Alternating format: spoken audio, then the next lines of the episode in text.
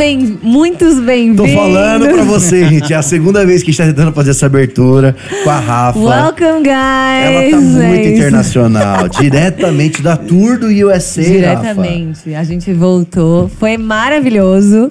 Mas já tô, tem que falar português, Rafa. né, Até gente? The Sand Boston. Sand Boston, né? se Porque você tava lançou lá, um bota episódio coraçãozinho aí. recentemente. A gente postou É verdade. falando Sand Boston. E a Rafa ficou o quê? 20 dias nos Estados Unidos. Na verdade, não. Fiquei 10 no de Mel, voltei, depois voltei pra mais 10. É, então, 20 dias nos É, Estados 20 Unidos. então é. apre- desaprendeu a falar português, né? Sejam bem-vindos, voltei- pessoal. Sejam bem-vindos. Obrigada. Sejam bem-vindos a mais um mesmo. do Nome Sem gente tá- especial. hoje é muito especial. especial. Vamos aprender muita Não, coisa. Hoje, já se é- prepara. Pega hoje é caderninho o- e caneta. Exato. Hoje é o Pega do Nome aí. Sem Gout, que talvez você falou assim, não, eu já saí da faculdade. Não, já não quero estudar. Esse Hangout aqui é conteúdo, cara. Você se prepara, você já viu aí no título. É, a gente teve a oportunidade de estar Sim, com essa galera muito. incrível aí durante quase... Foi o quê? Uns Alguns seis meses, encontros, né? é. Foi uns quatro, cinco, seis encontros. E você já viu aí, tá? Então se prepara, pega teu computador, se você tá assistindo na TV, se você tá assistindo no computador, já abre um bloco de notas. Se tá assistindo no celular, pega. Cara, você tem que anotar hoje, tá? Anota. Porque hoje- Old school é melhor. Pega uma caneta e um papel. Isso, é mais ó. espiritual também, né? É mais espiritual. Mas bem, gente, às, às vezes é difícil, é um comentário extra aqui. Você pega, quando você pega o papel e a caneta, porque a gente tá muito acostumado a escrever. Começa a doer a Você mão, vai eu esquecer? falo, Você tá perdendo a unção da escrita? Ah, no papel e na eu, eu- caneta, eu sim. confesso que eu também. Mas, pessoal, sem mais delongas, estamos aqui com ele. Ele não queria que a gente falasse o sobrenome do meio, então eu não vou falar.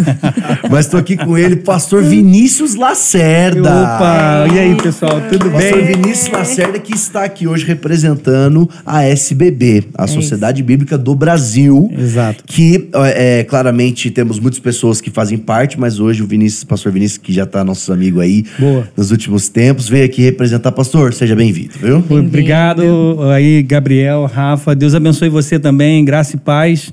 E a gente está aqui para contribuir, simplesmente falar daquilo que a gente chama de causa da Bíblia. Entender um pouquinho o que Incrível. é causa da Bíblia, que na verdade é a causa de todos nós. É isso. Exatamente. Isso aí, é muito legal. E, cara, fica, assiste esse programa, porque, assim, é, às vezes o jovem, ele é meio desengajado na Bíblia, assim, né? E é o a maior problema dele, assim, a maior... É, é é o- é o que... tá- É o mal. fruto dos problemas dele é porque ele não tá sendo é, é, alimentado diariamente. Então, Uhum. eu acho que a gente quis trazer vocês aqui da, da SBB, o Uhum. pastor Vinícius, porque... Cara, é fantástico, é apaixonante Nossa, é todo o trabalho que a SBB vem fazendo, tem feito. Então, fica aqui. E para até você conhecer mais a SBB. Cara, a SBB não é só aquele logozinho que aparece na é, tua Bíblia, tá? verdade. Não é só aquele. Não é uma editora só que tá lançando uma Não Bíblia. é só uma gráfica. É. Exatamente, não é só isso, uma gráfica. Nossa, Então- acho que quando a gente teve os encontros com, ele, Deus- com eles, deu pra entender muito mais, assim, o que, que é de fato, Exatamente. né? Eu acho que é isso que as pessoas às vezes não fazem noção. Você Uhum. Pega a sua Bíblia ali, você não sabe o trabalho que deu, você não sabe o processo que foi pra você chegar com a tua Bíblia ali, naquela língua, é, às vezes naquele linguajar, né, também, Exato. mais moderno. Exato. Então, nossa, é muito É, a incrível gente, vai- a aprender. gente vai falar de muita coisa aqui hoje, então se prepara, desde a história do pastor Vinícius, o envolvimento dele, vamos Boa. falar também de, de a democratização da Bíblia, versões, tudo isso que vocês gostam. Vai rolar polêmica nos comentários, já vou até falar aqui assim, qual é a Bíblia pra você que você não gosta da versão? Ah, eu É, gosto da King polêmica. James, ah, eu gosto da, da NAA, eu gosto da ARA, Pronto. eu gosto da NTLH. Esse é o assunto do momento. É, a galera É. adora Traduções. dessa, é, dessa treta aí. Mas você vai ver que rico. E, cara, vamos falar de Bíblia então. Pastor, vamos, Vamos. aqui revezando Claro. um pouco, você contando pra gente. É, Falando em Bíblia, é, o tamanho da Bíblia. é, né, ele trouxe gente- algumas coisas aqui que vocês vão ver. Um biblião aqui, Olha né? o Meu tamanho da Deus. Bíblia. Olha a coisa Gente, linda, essa Mas esse tamanho. aqui é pro final. Tá Aí, bom. então, ó, se prepara, tá vendo? O cara, quando é apresentador. Ah, a gente nem falou, É né? verdade, é verdade, O pastor é é. apresentador, Apresentador de também de, de programa, de, de também. casais, né? De família, você que é casado. Youtuber, ele é Fala aí, youtuber. pastor, faz aqui, então, aqui, ó, nessa Meu tua Deus. câmera. Fazer o, teu- já o teu jabá pra galera assim que acabar live, depois já Não, teu programa. é, a gente veio aqui hoje pela Sociedade Bíblica do Brasil, mas a nossa vida pessoal não se descola também da SBB. certeza, É, eu sou Vinícius Lacerda. é, aí, como a gente diz lá, tem um encontro de casais com Cristo, Uhum. que é um encontro que a gente faz com os casais para ministrar. Aí eu digo assim: eu sou o Vinícius da Michele. Aí, se ela estivesse do meu lado, ela fala: e eu Eu sou sou a Michele. do Vinícius. Ai, gente, que é fofo. É, e aí a gente faz o programa lá na Igreja Presbiteriana de Pinheiros, pela IPPTV, a gente faz o Bem Casados. é, Ah, uma, legal. é uma apresentação. Então, assim, no nível pessoal, eu sou marido da Michele, pai do Tiago, de 14 anos completou, tem Ah, três legal. dias. Parabéns, É, hein, o Tiago de 14 e o Davizinho de 5 aninhos. Então, essa é a minha vida, vida pessoal, né? Pastor Hum. presbiteriano, servindo como auxiliar aqui na Igreja Presbiteriana de Pinheiros, mas há oito anos servindo na Sociedade Bíblica do Brasil, desde o Rio de Janeiro. Então, eu sou Ah, carioca. Carioca. Né? Flamenguista, chorando Sofreu, muito, né? sofrendo, Ixi, so- chateado. chateado pra sofreu. Não caramba. dá pra vencer sempre, pastor. Não dá, não, dá, pra ganhar poxa. todas, né? Mas, é, enfim, a gente já teve cinco desse título aí, é o primeiro do São Paulo, então tá É. bom, fiquem, fiquem bem. Fizeram um favor, né? Fizeram Não, não, Ai, ai, ai, ai, ai, ai. ai. ficam loucos. Oh, pronto. Mas vamos passar por isso. E aí, assim, Carioca e a Sociedade Bíblica do Brasil, quando eu comecei lá no Rio de Janeiro, ela me enviou como. O primeiro convite, eu começo como promotor institucional, atuando ali no estado do Rio de Janeiro e no Espírito Santo, onde a, onde a gente tem a Caroline aqui, que é capixaba, né? É, ela tá- ela tá, Caroline, Caroline nos produção. bastidores. E aí eu viajei muito para o Espírito Santo, viajei muito pelo Rio de Janeiro, quando a SBB me convida para fazer a gestão lá no Sul. E eu vou dar uma resumida. Então eu morei um ano em Porto Alegre, dois anos em Curitiba. Foi quando, no meio da pandemia, a SBB me convida para vir em 2020 para São Paulo. Eita. E Ah, cai. então faz pouquinho tempo é, tá, tá completando três anos aí, mês que vem, que eu tô aqui em São Paulo, justamente Qual lugar você atuando. mais gostou de morar, pastor? O que eu mais gostei de morar, rapaz, é muito difícil, assim, porque São Paulo. O carioca ama o Rio de Janeiro, É, a não gente tem é. como. Passar férias é no Rio, não tem jeito, né? É. Mas assim, São Paulo e, e- e eu e Michele, a gente gosta muito dessa agitação. Hum. Tem sido maravilhoso a experiência em São Paulo É. pra gente, de você trabalhar, atuar e tal. Agora, Curitiba é lindo demais também, É né? Curitiba é, muito legal e tal. Então você equilibra sonhos da vida, trabalho e tal. Uhum. Então São Paulo é o lugar para você correr e ao mesmo tempo ser abençoado Um- por uma Deus. dúvida que eu tenho pra gente começar nessa Sim, tua história claro. e fica aí que a SBB vai entrar porque ela tem tudo a ver, são os últimos oito Ah, é anos. só um né? É, detalhe, eu muito venho para cá como secretário regional, que é responsável, né, é, a secretar- secretaria regional, ela é responsável pelo estado de São Paulo e o estado do Mato Grosso do Sul. Então a gente tem oito regionais, depois daqui de São Paulo, a gente tem mais oito, onde atuam pelo Brasil todo na distribuição da palavra, entendeu? que incrível. E aí eu venho para coordenar essa equipe, um abraço para minha equipe, amo vocês. Ó. 15 pessoas que a gente coordena que aqui demais. na regional de São Paulo, responsável por essa distribuição. Que não é só a outros. distribuição, tem muita coisa atuando que a gente pode comentar É. aqui Ah, tá. na Mas caminhada. como que você se envolve? Porque assim, é, o senhor falou que é pastor, é, provavelmente tinha ali, né, a- aquela, vamos falar coisa mais generalizada, tinha uma igreja local, pregava e tudo Uhum. mais. Como começa a se envolver com a, a sociedade bíblica é, do Brasil? Aí isso dá um testemunho, né? É, Ah, pode é Isso dá um testemunho à verdade. parte. Não, na verdade, eu fui empresário. E aí eu tive, é, justamente com, com mais dois sócios, uma, uma empresa de instalações. E nesse sentido, Deus me tira, me saca dessa empresa no momento em que houve um divisor de águas, porque eu já tinha completado o seminário e aí eu falei, Senhor, e agora? Como é que eu vou ser um pastor bivocacionado? Vou atuar na empresa? Não vou? Vou atuar na igreja? Foi quando Deus me tira da empresa e aí me mostra por um pastor amigo, fala assim, olha, tem uma vaga na Sociedade Bíblica do Brasil que eu acho que é a sua cara. E aí eu saio do ramo da construção civil e vou pela primeira vez trabalhar numa missão, mas É, ministério. total, ministério, né? E aí atuando sempre como pastor auxiliar na Igreja Presbiteriana do Brasil, na igreja local lá do Rio de Janeiro, Sim. que é a Igreja Presbiteriana do Jardim Guanabara, que eu amo de montão. Jardim E aí Guanabara, e trabalhando como promotor institucional. Quando a gente caminha na SBB para ir para o Sul, é que eu sou é, alçado ao cargo de secretário regional. E aí eu sempre equilibrei esses dois pratinhos aí, que é ser pastor presbiteriano numa igreja local, como pastor auxiliar, ao mesmo tempo, é, mormente, né, durante a semana, principalmente ali de segunda a sexta, atuando como secretário regional da SBB nessa responsabilidade. Então eu continuo me, me, me sentindo assim um bivocacionado, porque Sim. a gente trabalha na missão da sociedade bíblica, Sim. mas atuando como pastor o tempo todo ali, né, meu pequeno rebanho de 15 pessoas, mas ao mesmo tempo lá em Pinheiros, ajudando o reverendo Arival, que é o Mas não pastor tinha lá. como você desconectar também uma coisa da outra, né? Não- O seu chamado. Exato. Os dois, né? Exato. Eles- eles- então, É eu um em conjunto. Querendo ou não, SBB, como ela não tem uma denominação, é um ambiente agora maior do que só a denominação é, presbiteriana, né? Exato. Então agora você está trabalhando Verdade. com, vai, batistas, assembleanos. Exato. Eu acho que é um privilégio, por exemplo, eu estar Legal. aqui hoje com vocês Sim, e como eu sim. tive palestrando para vocês uma vez, né, e toda a equipe da SBB Sim. junto ao Dunamis aqui na, na. Zion, foi super incrível, porque a SBB, ela é esse guarda-chuva da palavra que abriga todas as igrejas. tá em todas, né? É, SBB tá né? em todas. Exato. Então, não tem assim, um evento que não tem SBB. Nós, Sim. nós, nós fomos criados pelas igrejas. E esse é o ponto que a gente pode partir depois aí, se quiser falar sobre como surge a Sociedade Bíblica do Não, Brasil. Ai, com certeza. Pode É, engatar, é agora está Porque, pra- pra porque aula. assim, ela não pertence a uma denominação. Legal. Então, no nosso meio, trabalhando lá na nossa equipe, tem várias pessoas de várias denominações. O próprio reverendo Hermi, que é o nosso diretor executivo, ele é pastor luterano.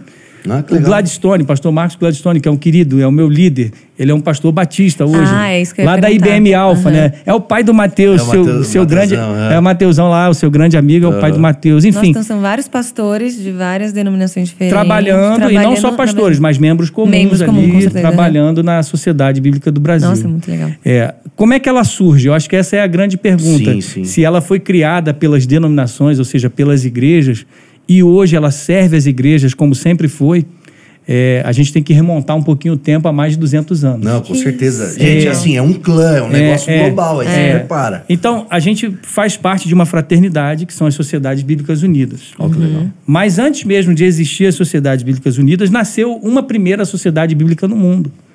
E que tem tudo a ver com Dunamis. Por quê que eu falo isso? Essa questão da juventude. Legal. Por causa de uma menina de 9 anos Ah, de idade. Essa história. história é Essa história é maravilhosa, maravilhosa, né? muito boa. Então, assim, uma menina chamada Mary Jones, que morava lá no país de Gales, numa cidade do interior, ela queria muito ter uma Bíblia. E a Bíblia não era assim. A Bíblia, gente, era mais ou menos assim, desse tamanho, tá? Essa aqui depois a gente Um vai entender. capítulo era desse É, tamanho. A Bíblia era gigantesca, né? Então, ela morava naquele país de Gales lá. Que e ano que foi, perdão? ela, a gente está falando aí de mais ou menos 1794, por aí. Por aí, Bom, mais ou é, menos. ou- século Antes um 18, pouquinho. século 18. Antes um pouquinho. E ela estava com 9 anos de idade. Ela estava com 9 anos de idade e ela não sabia ler. Ela não sabia escrever porque o privilégio de se ler e escrever era para poucos. Geralmente os mais abastados, né? Quem Hum. Sim, tinha mais sim. condições. As pessoas naquele tempo viviam de subsistência, agricultura. Então, uma Bíblia desse tamanho, ela tinha mais ou menos, mal comparando, mas dá para comparar, o preço de um carro popular hoje. Nossa. Então a pessoa, Rafa, escolhia: é, eu, eu compro uma Bíblia ou eu compro um animal para puxar o arado. Entendeu? Pra ser meu sustento. Para ter meu sustento. E, obviamente, a maioria escolhia o sustento. Sim. Mas as pessoas iam para igrejas e, e para igreja. E você me falou que você foi metodista, né? Foi, cresci na igreja metodista. Então, a Mary Jones, ela foi de uma igreja metodista. E, e muito legal, ela ia para essa igreja e lá tinha o pastor. E só quem tinha a Bíblia na igreja era o pastor local e a professora de escola dominical, que era a senhora Evans. A senhora Evans convida a Mary Jones para aprender a ler na casa dela na Bíblia. Aí ela aprende a ler, começa a ler na Bíblia, e ela vira para os seus pais e fala assim: Eu quero muito uma Bíblia. Aí, para resumir, ela começa a trabalhar para os seus vizinhos, porque ela era de uma família de tecelãs. Nossa, Aí ela vai. nove anos. É, nove anos de idade, né? Meu então, assim, Deus, eu cara. sou dessa geração que trabalhou muito cedo e não morri por isso. né? Eu- Nossa, hoje- mas nove É. anos é muito cedo. Pois é, mas então, por quê? Porque ela, por que, que ela começou a trabalhar fazendo assim, corte e costura para os vizinhos, Uhum. ordenhando as vaquinhas, recolhendo os ovos das galinhas? E a história é real isso. Sim, sim. Porque os vizinhos davam, davam para ela Trocadinho. moedas, moedinhas. Cara, quanto tempo ela juntou moeda por moeda para comprar a sua Bíblia? Seis anos. Nossa. Quando ela completou 15, 15 anos, anos. adolescente. Adolescente. E nessa época, uma menina com 15 já estava pensando em casar. É- Era outra época, outra É, situação. é. Sim, sim. Ela estava pensando em casar com a Bíblia. Nossa. Você tá entendendo esse muito negócio? forte. Forte. muito forte. Mano, É. você já ministrado aí É, na sua casa. é, é. Ela, o negócio dela não É, era arrumar nossa, alguém, ela queria um encontrar o iPhone, noivo. mano. É, Ela queria encontrar o noivo, e o noivo era Jesus, porque assim, quando ela era pequena, ela ouvia as histórias de Jesus andando sobre as águas, de Jesus curando os, os paralíticos, os cegos e o poder de Jesus. Ela falou: Eu quero uma Bíblia só para mim. Que lindo. Beleza. Mulher, quando quer, acha, né? É. Mulher encontra. Aí ela encontrou o colportor de Bíblias. O que, que, era, que, que era o colportor? Colportor. É, você que não sabe aí. é, Eu também não sei. Antigamente, a gente não fazia pesquisa para trabalho da escola. No pelo Google. No chat GPT. Não tinha isso, né? Nossos pais compravam de um cara que batia na porta lá, toque, toque, toque. Eu vim aqui oferecer uma enciclopédia Barça para você. Barça. Vocês Gente. lembram disso, Sim, não? eu tenho lá em casa, Delta. Larousse, né? Delta Larousse. Era, coisa era toda, toda meio, meio Meu vinho, Deus. né? É, tinha vinho, vinho, tinha preta, tinha azul, verde, né? é. Então a gente ia fazer lá em papel almaço, né? Vocês estavam falando de escrita aqui no começo. É. É, papel, papel almaço, trabalho de geografia, eu lembro disso até hoje, né? Os maias, aí tinha que escrever os maias. então, Muito comportor bom. era o cara que carregava livros e, e justamente por causa dessa palavra, né? Comportor, de carregar no colo e levar a palavra, né? Levar os livros. Ela achou um pastor, reverendo Thomas Charles, lá na cidade de Bala, no país de Gales, que era um pastor que revendia Bíblias. E aí ela foi, ela andou 40 quilômetros a pé. Lembrei. Meu. Deus do céu. Só que ela, o que, que ela faz? Ela só tinha um par de sapatos. Ela amarra o par de sapatos nos ombros para chegar na casa dele com os sapatos limpos e para que ele não achasse que ela não tinha dinheiro para comprar a Nossa, Bíblia. com 15 anos. Com 15 anos. Gente. Ela anda 40 quilômetros a pé A e descalço. pé. Descalço. Ela bate na porta dele, conta a sua história. Ele diz: ah, Acho que eu não posso te ajudar porque eu só tenho duas Bíblias aqui que é para um comerciante rico da cidade. Ele encomendou a que você quer, que é a, gal- a Bíblia em galês e numa outra língua que ele sabe falar. Aí ela foi, de fato, contou a história dela, chorando. Ele se comove. Ele fala: Não, ele vai ter duas, eu posso pedir uma outra para ele depois. Essa é sua, pode levar. Aí ela consegue adquirir a Bíblia. Ela volta para casa a pé de novo e descalça, dessa vez não por causa dos sapatos, mas para voltar correndo mais rápido e ter o primeiro culto doméstico com seus pais. Nossa. E lê o Salmo 150 com seus pais e ora com eles. E ali, ela não só faz isso, mas ela ensina todas as crianças da cidade a fazer a mesma coisa. Quem é que fica com a pulga atrás da orelha nesse negócio?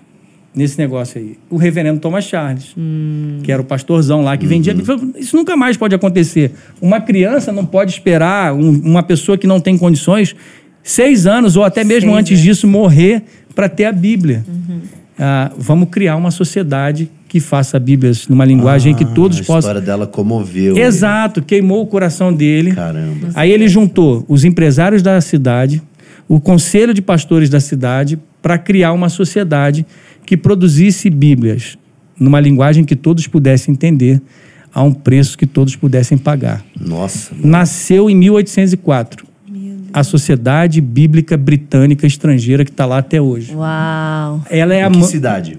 é, em Londres. Fica em Londres? É. Você já foi lá? Eu nunca fui lá não, eu nunca fui. Eu tenho vontade de ir. Nossa, vontade. de ver. É aí a Sociedade Bíblica Britânica Estrangeira, que é que existe até hoje, é a mãe de todas, porque dela foram saindo missionários que foram fundando escritórios de sociedades bíblicas pelo mundo inteiro, Com essa missão de democratização da Bíblia. com essa missão de levar a Bíblia numa linguagem que todos pudessem entender e a um preço que todos pudessem pagar. Inclusive, na sobrevivência dessa missão, muitos comportores da sociedade bíblica trocavam uma Bíblia por uma saca de, de milho para poder fazer escambo, se alimentar e sobreviver. Vocês estão entendendo? Então entrou sociedade bíblica na Rússia, entrou sociedade bíblica em vários países, então foi uma explosão pelo mundo inteiro Então começou na Europa. começa na Europa em 1804, quando nasce a primeira. E, E elas, e elas vêm para o Brasil, trazendo justamente os primeiros exemplares de Novos Testamentos a partir de 1809, cinco anos depois. Ah, nossa, então. É, Ah, foi rápido. Foi rápido por quê? Porque tinha alguém muito especial, que é muito caro para mim e para você, que foi um outro jovem. Tem tudo a ver com Dunamis. por quê? Foi um cara que começou a traduzir a Bíblia para o português com 16 anos de idade. João, João Ferreira de Ferreira de Almeida. É. É, ele começa com 16, mano. Nossa, Ferreira de 16. Almeida. É, ele é o Sabe cara. JFA. Ele é o cara. Por que, que ele é o cara? Porque ele começa com 16 e ele entra no índice da, ah, da Inquisição da Igreja Romana. Hum, Ele foi condenado. nossa. Só que aí, como bom tradutor missionário, o que, que ele fez? Ele vai, se esconde para continuar traduzindo e não perder o seu trabalho.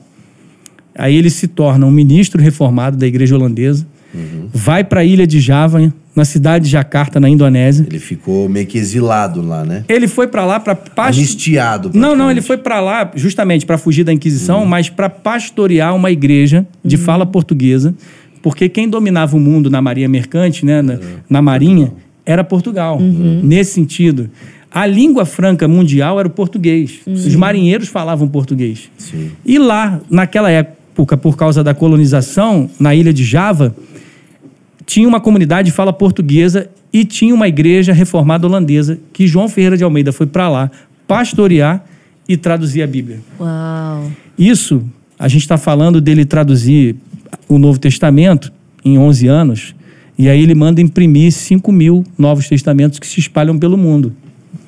E é essa, uma dessas cópias é que dá a base para chegarem os primeiros Novos Testamentos no Brasil em 1809. Ele demorou 11 anos, então, É, pra 11 anos, exatamente. traduzir. É, Aí ele vai para o Antigo Testamento e ele morre em 1691, tanto que ele, é, ele só consegue ir até Ezequiel 48, 27, na tradução do Antigo Testamento. Quem continua o seu trabalho? O seu pastor auxiliar, que era um amigo, na verdade, Jacobus Opedenacker, que não quis que o seu nome aparecesse na tradução. Ele sabia que a missão, o amor pela palavra e tudo aquilo que ele aprendeu foi com João Ferreira de Almeida. Então ele mantém o nome do, do mestre. Isso traz um negócio para nós. Ninguém faz nada sozinho. É, Legal. muito bom. Missão não se faz sozinho e muitas vezes o seu nome não precisa aparecer. Ele entendia a liderança de João Ferreira de Almeida. Aí ele conclui o Antigo Testamento.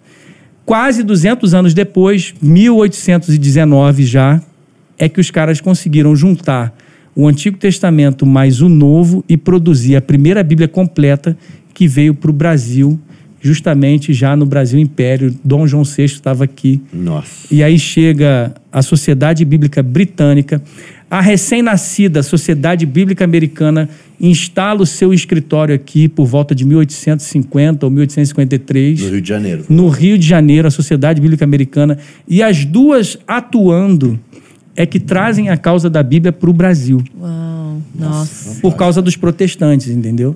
E aí a Bíblia começa a se espalhar já no século XIX. Quando é que a gente ganha a Sociedade Bíblica do Brasil? A gente ganha a Sociedade Bíblica do Brasil é, justamente quando as duas sociedades, a britânica e a americana, elas se juntam para construir um edifício de nove andares no centro do Rio de Janeiro. Nossa. Rua Buenos Aires 135, onde eu comecei a trabalhar. Tá até hoje lá Tá e até lá. continua lá. É o primeiro prédio da Bíblia no Brasil. Gente, É. Não, e essa eu não sabia. tem 200 anos. Não, não, aí isso já é mais à frente. Ah, tá. Em 1948, eles entregaram a chave desse prédio para a primeira diretoria brasileira, ou seja, juntaram os pastores lá na PIB do Rio de Janeiro, e primeira Igreja Batista do Rio. Em 10 de junho de 1948 foi eleita uma diretoria que se chamou a Governança da SBB, a primeira diretoria voluntária, que passou a dirigir a causa da Bíblia, que era o primeiro lema da SBB foi dar a Bíblia pátria. Que legal. E aí eles entregaram a chave desse edifício e a britânica e a americana disseram assim: agora a obra bíblica no Brasil é de vocês, do povo brasileiro. E são pastores até hoje que conduzem a obra da sociedade bíblica dessa maneira. Nossa. Então, Nossa, então a gente está em solo brasileiro oficialmente como causa da Bíblia, é, pela Sociedade Bíblica do Brasil, desde 10 de junho de 1948. Então isso tem 75 anos. 75 anos. É, Gente. 75 anos. Demais. Então é assim que nasce a SBB. Eu fiz um panorama aqui. Nossa, Tentei não. resumir. Incrível. Cara, Incrível ouvindo essa- você, pastor, eu penso em algumas coisas, né? Primeiro, é, nessas histórias. Primeiro, a necessidade da gente conhecer a história. Exato. Né? Porque às vezes, e a gente está falando aqui com a maioria jovens, e às vezes a gente tem que entender que como a Bíblia ela está entrelaçada com a história do mundo. Sempre. Segunda coisa, é o quão importante é a palavra de Deus, né? Porque às vezes eu vejo hoje em dia, pastor, tá tão fácil, né? Então, tipo assim, você pode baixar um aplicativo, Tá tão disponível, né? mas eu acho que é, a história também causa na gente um temor, Uhum. né? Tipo assim, cara, sério que eu vou deixar de ler uma coisa que tinha gente que morria, que eu dava 40 quilômetros para escutar, Uhum. né? Então acho que esse temor de ouvir a história, de conhecer e que a SBB faz parte, que traz eh, uma história que carrega esse temor. Exato. Muito Porque bom. assim, eu- eu- o que, que eu digo? Nunca despreze o sonho de uma criança, porque ela pode transformar o mundo. Uhum. O sonho de uma criança de 9 anos, de uma menina de 9 anos, mudou a história das igrejas no mundo inteiro. É. Tornou a Bíblia mais acessível. Sim. Nossa É, Senhora. se Jesus nasceu por Maria, né? a Mary, né? E se ele ressuscita e aparece para Maria, a outra Maria, a Bíblia se espalha pelo mundo por uma outra, Outra Maria, a Maria. Mary Nossa. Jones, né? Então, eu, É sempre, eu sempre faço essa ponte Não, que, claro, legal. né? Sem forçação de barra, mas Deus faz milagres através dos jovens, como usou João Ferreira de Almeida, usou a Mary Jones, o próprio missionário que planta a Igreja Presbiteriana do Brasil, aí falando um pouco mais pessoalmente, está conectado à história da Bíblia. Por quê? Foi o reverendo Ashbel Green Simonton. Ele está lá nos Estados Unidos, no seminário em Princeton, e aí chega um representante da Sociedade Bíblica Americana. Como eu, né? Eu sou um representante da SBB. Chegou na sala do Simonton e disse assim: o Brasil tem sede da palavra. E Simonton, com 27 anos, vem para o Brasil, é, aporta aqui no Rio de Janeiro em 1859. E ele, em sete anos, que foi o tempo dele de vida, porque ele morre, ele morre com 34 anos, Nossa, ele ficou só sete ele veio para o Brasil, ele planta a igreja presbiteriana, porque ele era da igreja presbiteriana lá dos Estados Unidos. Ele planta a primeira, que é a igreja, a, a Catedral Presbiteriana do Rio de Janeiro, fica na Praça Tiradentes, é a primeira no Brasil. Ele funda um seminário, ele planta a igreja, nasce um presbitério e ele cria um jornal. Um jornal presbiteriano também. Que demais. E E tudo, e tudo começou porque um membro da Sociedade Bíblica da Americana... Sociedade Bíblica Americana falou assim: "Ah, o Brasil tem sede da palavra. E ele veio. Ou seja, a história da igreja presbiteriana está diretamente conectada às sociedades bíblicas. Que demais. A história das igrejas está ligada à Bíblia. Sim. Então, por- como no livro de Atos, você vai ver lá por mais de cinco ou seis vezes, é, a igreja só crescia porque a palavra de Deus crescia e se multiplicava. Só há crescimento da igreja, você que nos ouve aí, só há crescimento da igreja se a palavra de Deus crescer em primeiro É lugar. Se for distribuída, se for multiplicada, a igreja cresce se for firmada na palavra. E a necessidade da gente conhecer, né? É, claro, é, mas a gente ter a palavra dentro da É gente. claro. Né? É, cara, a gente às vezes, às vezes a gente enxerga a palavra muito como um. É, ah, é, um- é um- uma parte, é um, é um pedaço do evangelho, assim, do- da, da minha vida cristã, ou a- o, o relacionamento das pessoas, mas ela é vital. Ela- Sem a palavra não tem como você continuar. Eu costumo dizer que ela é o crescendo. manual do fabricante. Exatamente. É, a- é a nossa única. Co- Como a gente funciona, a melhor maneira de funcionar, a vida em abundância está aí dentro. E não só falo isso, né? É, a- o próprio apóstolo Paulo vai dizer que a palavra de Deus ela nos dá a sabedoria. E sabedoria para quê? Sabedoria para eu me tornar um cara melhor? Sabedoria para eu arrumar um casamento, uma vida mais próspera? Não. Ele vai dizer que é sabedoria para a salvação. Então, ela não é só o meu manual de regra, de fé e de prática, mas ela é, é- nela é tudo sobre Jesus, né? É. Ela é o próprio verbo, né? Então, quando a gente pensa nesse fio invisível que conduz a Bíblia de Gênesis a Apocalipse, eu tenho que pensar criação, queda, redenção e consumação em Cristo Jesus. É tudo sobre Jesus na Bíblia. Nossa. Então isso é maravilhoso. Só voltando a Simonton lá para ver, pensando no sacrifício de gente que veio trazer a Bíblia para o Brasil, ele se casa, traz a sua noiva, né, a sua esposa, na verdade, vai para os Estados Unidos, se casa e vem com ela. Aqui eles têm uma filhinha. Ela morre naquela época do famoso mal de sete dias, porque tinha muita infecção pós-parto. Ah, o nenê. Então, nove dias depois, ela morreu, a mãe, a esposa Ah, de a Simon, mãe. e nasceu uma menininha. E aí ele tem que entregar a filha para sua irmã com um cunhado, que era o Blackford, para cuidar da filha. E Simonton, depois, alguns anos depois, ele também morre de malária. Malária era um negócio que. o Theo até contou que o avô dele também fazia missões aqui e Uhum. no Brasil logo no começo e pegou malária. Se ele não viesse para o Butantan para se tratar, É, era um lá negócio que norte. matava muito Lá- fácil. Lá no Amazonas. É Mas o mesmo. fato é que é isso. A Sociedade Bíblica do Brasil ela está ligada à história das igrejas e as, a- as histórias das igrejas estão ligadas à, à Bíblia. E por E assim eu, e dizer. eu vejo quão missionário é, né, pastor? Porque assim, é o que eu tô falando, talvez aqui você tá escutando a gente, você já tem a sua Bíblia, você já é cristão, mas, gente, assim, existem muitas pessoas que não têm uma Bíblia. Vezes você tem muitas Bíblias na sua casa, né? Que eu acho É. que é, é o comum do cristão E- brasileiro. só que hoje. também tem muita gente que nunca viu uma Bíblia. É, E esse é o outro extremo. E, e- e acho que a SBB ela entra justamente também nesse lugar, claro, a distribuição, ter as versões, né? Que, que também eu adoro falar de tradução. Ah, muito legal. uma coisa até que foi até o pastor Paulo que falou. Ah, o pastor Paulo Mas, Teixeira, que é o nosso é, secretário de traduções. Mas eu achei muito fantástico o que ele falou, é, só gastando um pouquinho de falando nisso. Claro. Eu não vou saber falar direito, mas você vai ter que me ajudar aqui, pastor. Que ele falava assim, é como se fosse assim, a Bíblia, quando é, é escrita no original, né? Então, tanto no hebraico, aramaico ali, tanto em grego, ela teria, sei lá, sei lá, 9 mil palavras, né? Não sei se é o termo Isso, é palavra. isso, isso, isso. Fonema, sei lá, não lembro. Sim, o- os vocábulos, né? É, e, as, vocábulos. e as palavras, exatamente, são palavras. No original, É no original, tanto no hebraico quanto no grego, são aproximadamente 4 mil palavras. Isso. E aí o que eu achei interessante que ele 4 falou... mil para cada, né? 4 mil para o Antigo Isso, Testamento e 4 mil para o 4 Novo. Então daria uns 8 mil, Isso né? aí. E eu achei interessante, até entrar numa mini polêmica, depois já sai, que ele falou assim, por exemplo, a versão NAA, ela tem, tipo, 30 mil vocábulos. Então ela é super rebuscada, ela é super boa. É, Eu- eu- é, não, é, não, vou, vou te falar os números mais ou menos. Tá, então, tá. a RA tem isso aí. É, E aí a NTLH, ela, era, ela é praticamente igual E- exato. à original, que Exato. também tem 8 mil. E aí eu falei, nossa, que demais. Então, Exato. Ela é tão simples como o original. é, né, então a gente tem que falar justamente como O essa. pastor agora vai arrumar o que Não, é essa, como essa a praia do Paulinho, do pastor Paulo Teixeira lá, é, você tem que pensar é, tradução por equivalência formal e tradução por equivalência dinâmica. E os originais têm lá é, aproximadamente 4 mil no Antigo Testamento, aproximadamente 4 mil no Novo Testamento. E aí você vai ter a, a RA, por exemplo, com muito mais, 12 mil palavras. isso, isso. Enquanto que você vai ter nos originais lá 4 mil palavras.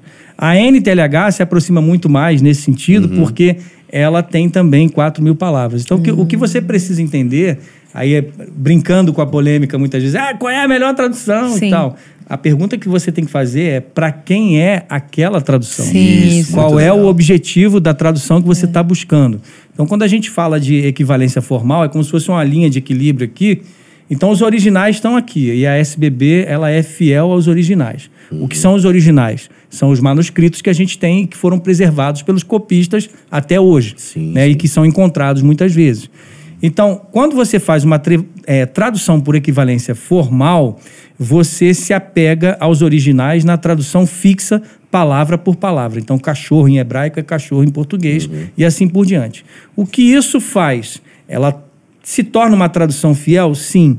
Mas nem sempre Não você. tão funcional. Exatamente. Nem sempre você vai conseguir transmitir o sentido da mensagem, Exatamente, o que é. você quer passar E é para por as isso pessoas. que é, é- é justamente por isso que tem diferentes versões. Exato. Não é que tem uma versão que ela é falsa ou menos falsa. Não, é. São as intenções e a maneira do sentido que quis trazer. Então, por isso que quando você. Tá, como a gente está falando de traduções aqui, é, é- é justamente quando você tem a equivalência dinâmica, é que você quer trazer mais o sentido da mensagem. Uhum. Uma brincadeira aqui com vocês rapidamente. E aí, a Rafa, que teve mais nos Estados Unidos, muito melhor do que a gente no inglês. A Rafa é quase americana. Mas, por exemplo, né, como é que você fala é, bom dia em inglês?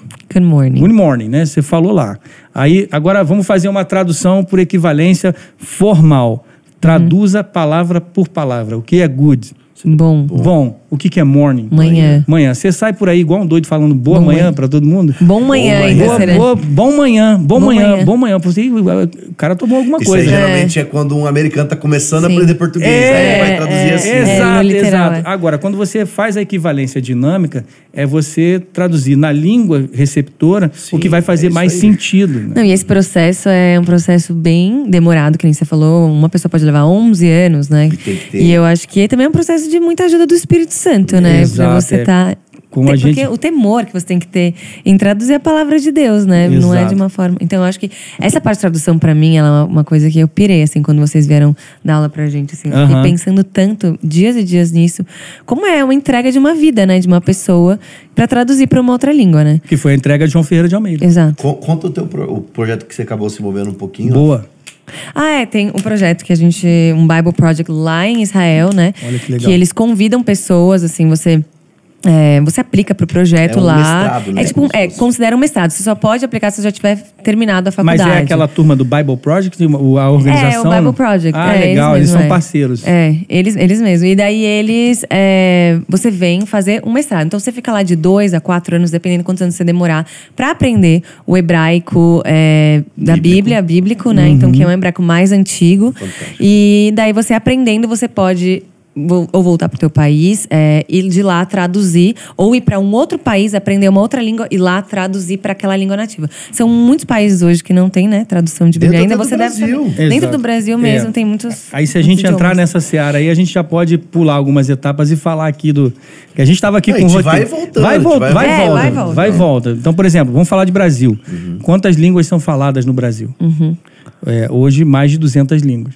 Você sabia disso? É, isso é uma Mais de curiosidade. 200 línguas. É, aí você, como assim, pastor? Surreal. Claro, você tem que contar as línguas indígenas. Exato. Ou seja, são 180 línguas indígenas faladas no Brasil. Nossa. Quanto dessa língua, dessas línguas indígenas a gente tem traduzido da Bíblia?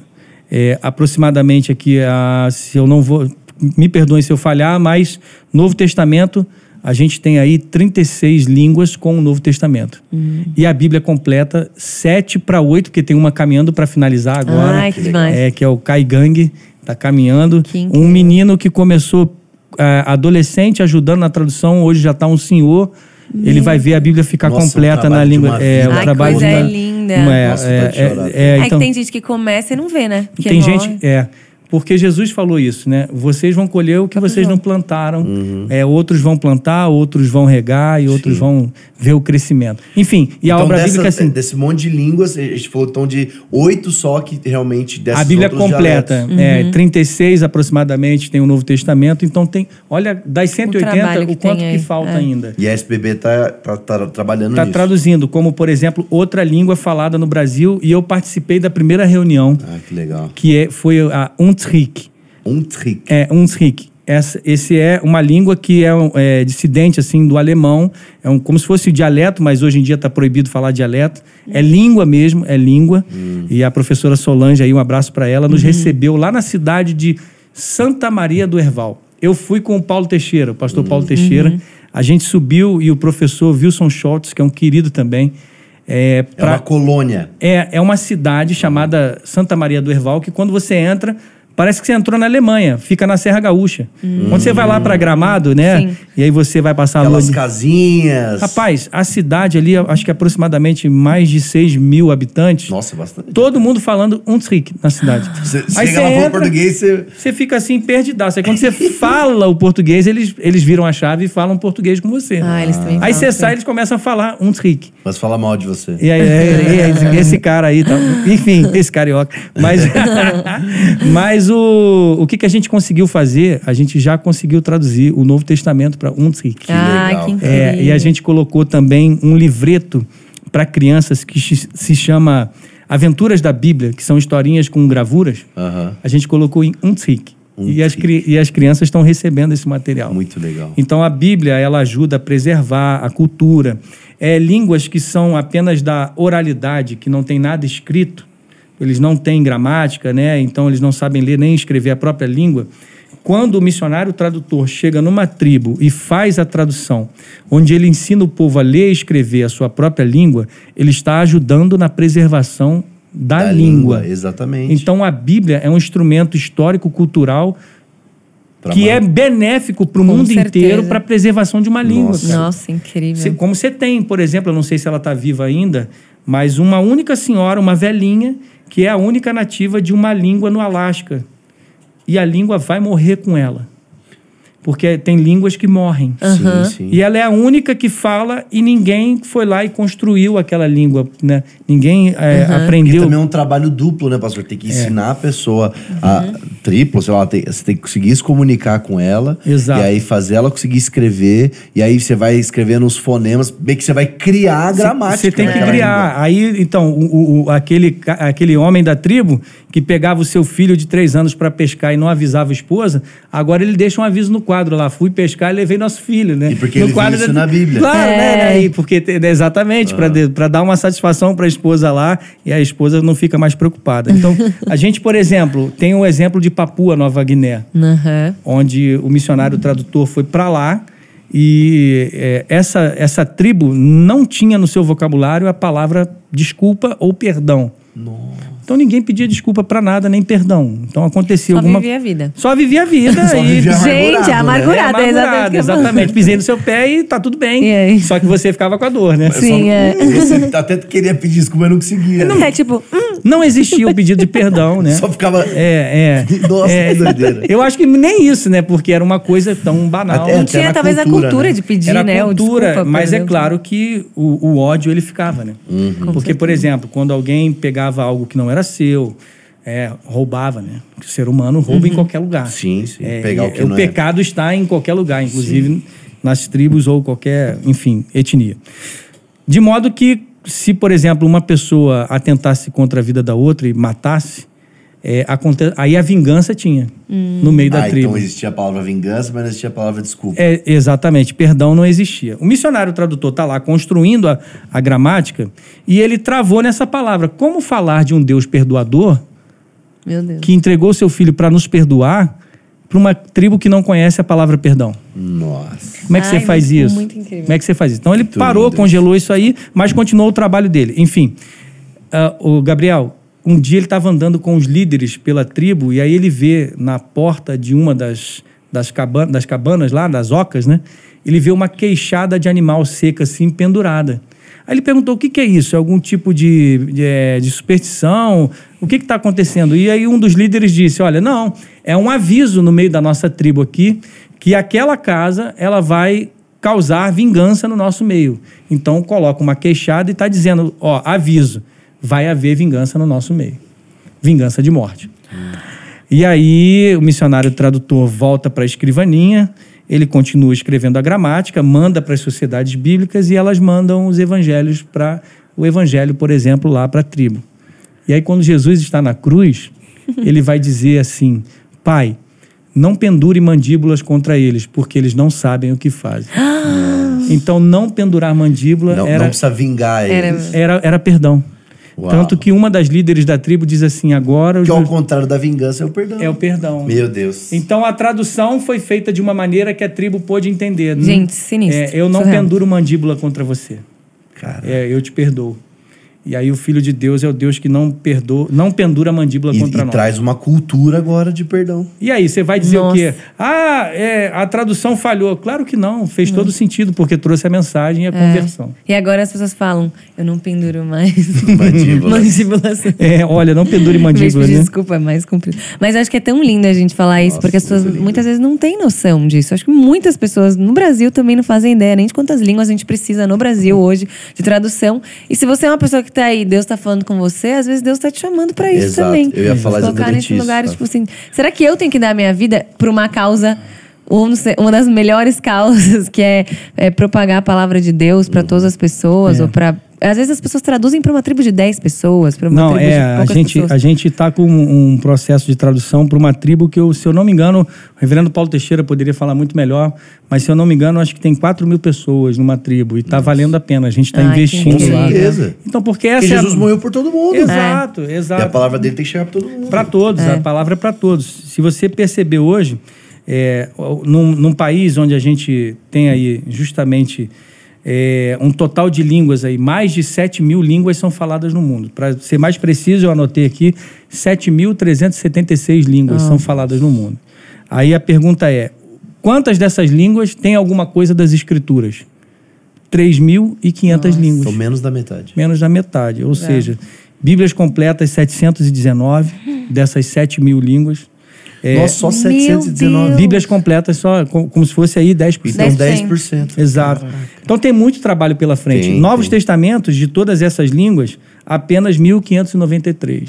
Pastor, e a gente tá falando de tradução, o que, que tem de novidade na SBB? Certo. O que, que você. Eu tô olhando aqui, já meio que namorando aqui umas coisas que tá Aham. trazendo. O que, que pois você é. trouxe aí? É, mas essa aqui, tão grande quanto ela, é um lançamento nosso muito legal, que a gente chamou de Traduções SBB. Uau. Ou seja, todas as traduções da SBB, da Sociedade Bíblica do Brasil, numa Bíblia só. Então você tem é, tradução brasileira, você tem revista e corrigida, revista e Cada uma atualizada. tem um logo, isso que eu acho demais. É, Exato. nova Almeida atualizada e a NTLH, a nova tradução da Sim. linguagem de hoje. Estão todas unicamente numa Bíblia só. Ah, é na mesma página. É na mesma Você lê página. no mesmo Meu tempo. Deus. Exatamente. Então Muito você legal. consegue ler o mesmo capítulo, ó, mostrando aqui para vocês aí de casa, o mesmo capítulo você não perde um versículo sequer na mesma página. Todos os versículos estão na mesma página, nas cinco traduções. Então você tem aqui, ó, tradução brasileira, que é uma Meu tradução Deus, super rebuscada, bem legal, de 1914. Essa Tradução te- brasileira, é a que tradução legal. brasileira teve a participação de Rui Barbosa. Rui Barbosa, é isso que é, Esse, exatamente. É bem legal. Rui Barbosa ajudou na revisão. E aí você tem a revista corrigida, a revista atualizada, a nova Almeida atualizada. E aqui embaixo, a nova tradução da linguagem de hoje. NTLH. Então você que vai fazer seu sermão, preparar a exegese, né, estudar Pega bastante. todas as versões. Pega todas as traduções SBB e estão todas na mesma página. E isso Demais. é muito Deus, legal. que Muito então legal. vai estar lá, inclusive, para você adquirir no Dunamis Conference. Aí, ó. Que demais, no- gente. No, no estande da. SBB. E ali vai ter o Museu da Bíblia, vai ter tudo. E eu queria, assim, com muito carinho que eu tenho pelo Dunamis, e aqui deixar essa Bíblia de presente para vocês do Dunamis Hangout. Aê, Uau, nossa, que presente obrigado, olha aqui. maravilhoso, gente. Fica uma semana na casa da Rafa, outra na minha. Deixa aqui no cara. estúdio, quem quiser Aí deixa no estúdio aqui no armário assim, a hora que é se alguém Nossa, falar, já começa a folhear aqui e tal. Nossa, É, o cara começa a dar- falar da palavra, a gente Vamos ver em qual tradução aqui que você está falando isso. Nossa, Exatamente. Demais, então, aí, demais. é, exatamente. Ela vê um pouco da história da Sociedade Bíblica. Nossa, que legal. Aqui no começo, o barco da Bíblia que eu falei, aquela coisa toda. O Braille. E as cinco É. traduções, né? Essa Muito aí legal. isso é Gente, literalmente uma Bíblia de peso, né? Nossa, Muito legal. Mas para o seu estudo é uma Bíblia fantástica e está aí à disposição para você, você que nos vê Demais. de casa aí, adquirir e ajudar a nossa missão. É isso, Muito obrigada, bom. pastor. Valeu. Deus abençoe, vamos nessa. mesmo. E pastor, se uma pessoa falasse assim, eu quero muito me envolver nisso. Então. Como começa, né, esse processo? Isso, é faz. Porque o que, que eu ia trazer a introdução? De, assim, cara, aqui no Dúvidas a gente fala muito de sete esferas, né? Uhum. De você poder servir o reino de Deus. Talvez. Talvez o cara que tá ouvindo isso aqui, ele fala assim, ah, então tem que ser pastor, né, pra se envolver com isso. Hum. E eu falo, não, você tá estudando letras, Uhum. talvez tem tudo a ver com o teu curso. Exato. Você está estudando história, talvez tem tudo a ver. Então tem muitas áreas aí de profissões que as pessoas têm fa- fazendo faculdade, que no Dúvidas tem muito universitário aqui, que acho que tem tudo a ver com o que você tem estudado. Exato. Né?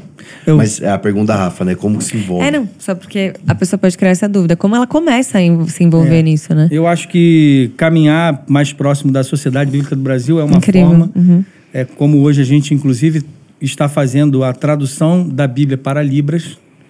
Então, Ah, é então a gente tem uma É equipe de a Secretaria de Publicações e Traduções, que inclusive a Catherine, que é outra menina que precisa vir aqui falar só disso, Uhum. que eu acho que dá um programa completo para falar sobre a tradução da Bíblia em Libras. Então, você se aproximar também das missões, como a, a Wycliffe, a SIL, que são missões que você pode entrar no site para falar assim: olha, eu quero me vol- voluntariar ou eu quero fazer parte do time. Como é que eu faço para fazer parte do time de tradutores? Então, Legal. eu acho que você tem que ter uma vocação, como você citou o exemplo, gostar dessa parte de letras, é, se sentir chamado para ser um missionário tradutor é uma outra coisa. Claro que muito da sua vocação ela não nasce pronta. É, você vai aprender, se fazer eu- o curso igual a Rafa Exatamente. Então, eu acho que é a primeira chama que nasce que vai fazer você abraçar a caminhada. Incrível. Não adianta você querer pensar lá na frente, ah, eu vou ser o missionário tradutor. Uhum. Não, acho que na caminhada Deus vai construindo a sua vocação, Sim. degrau por degrau, que você abraçar a caminhada.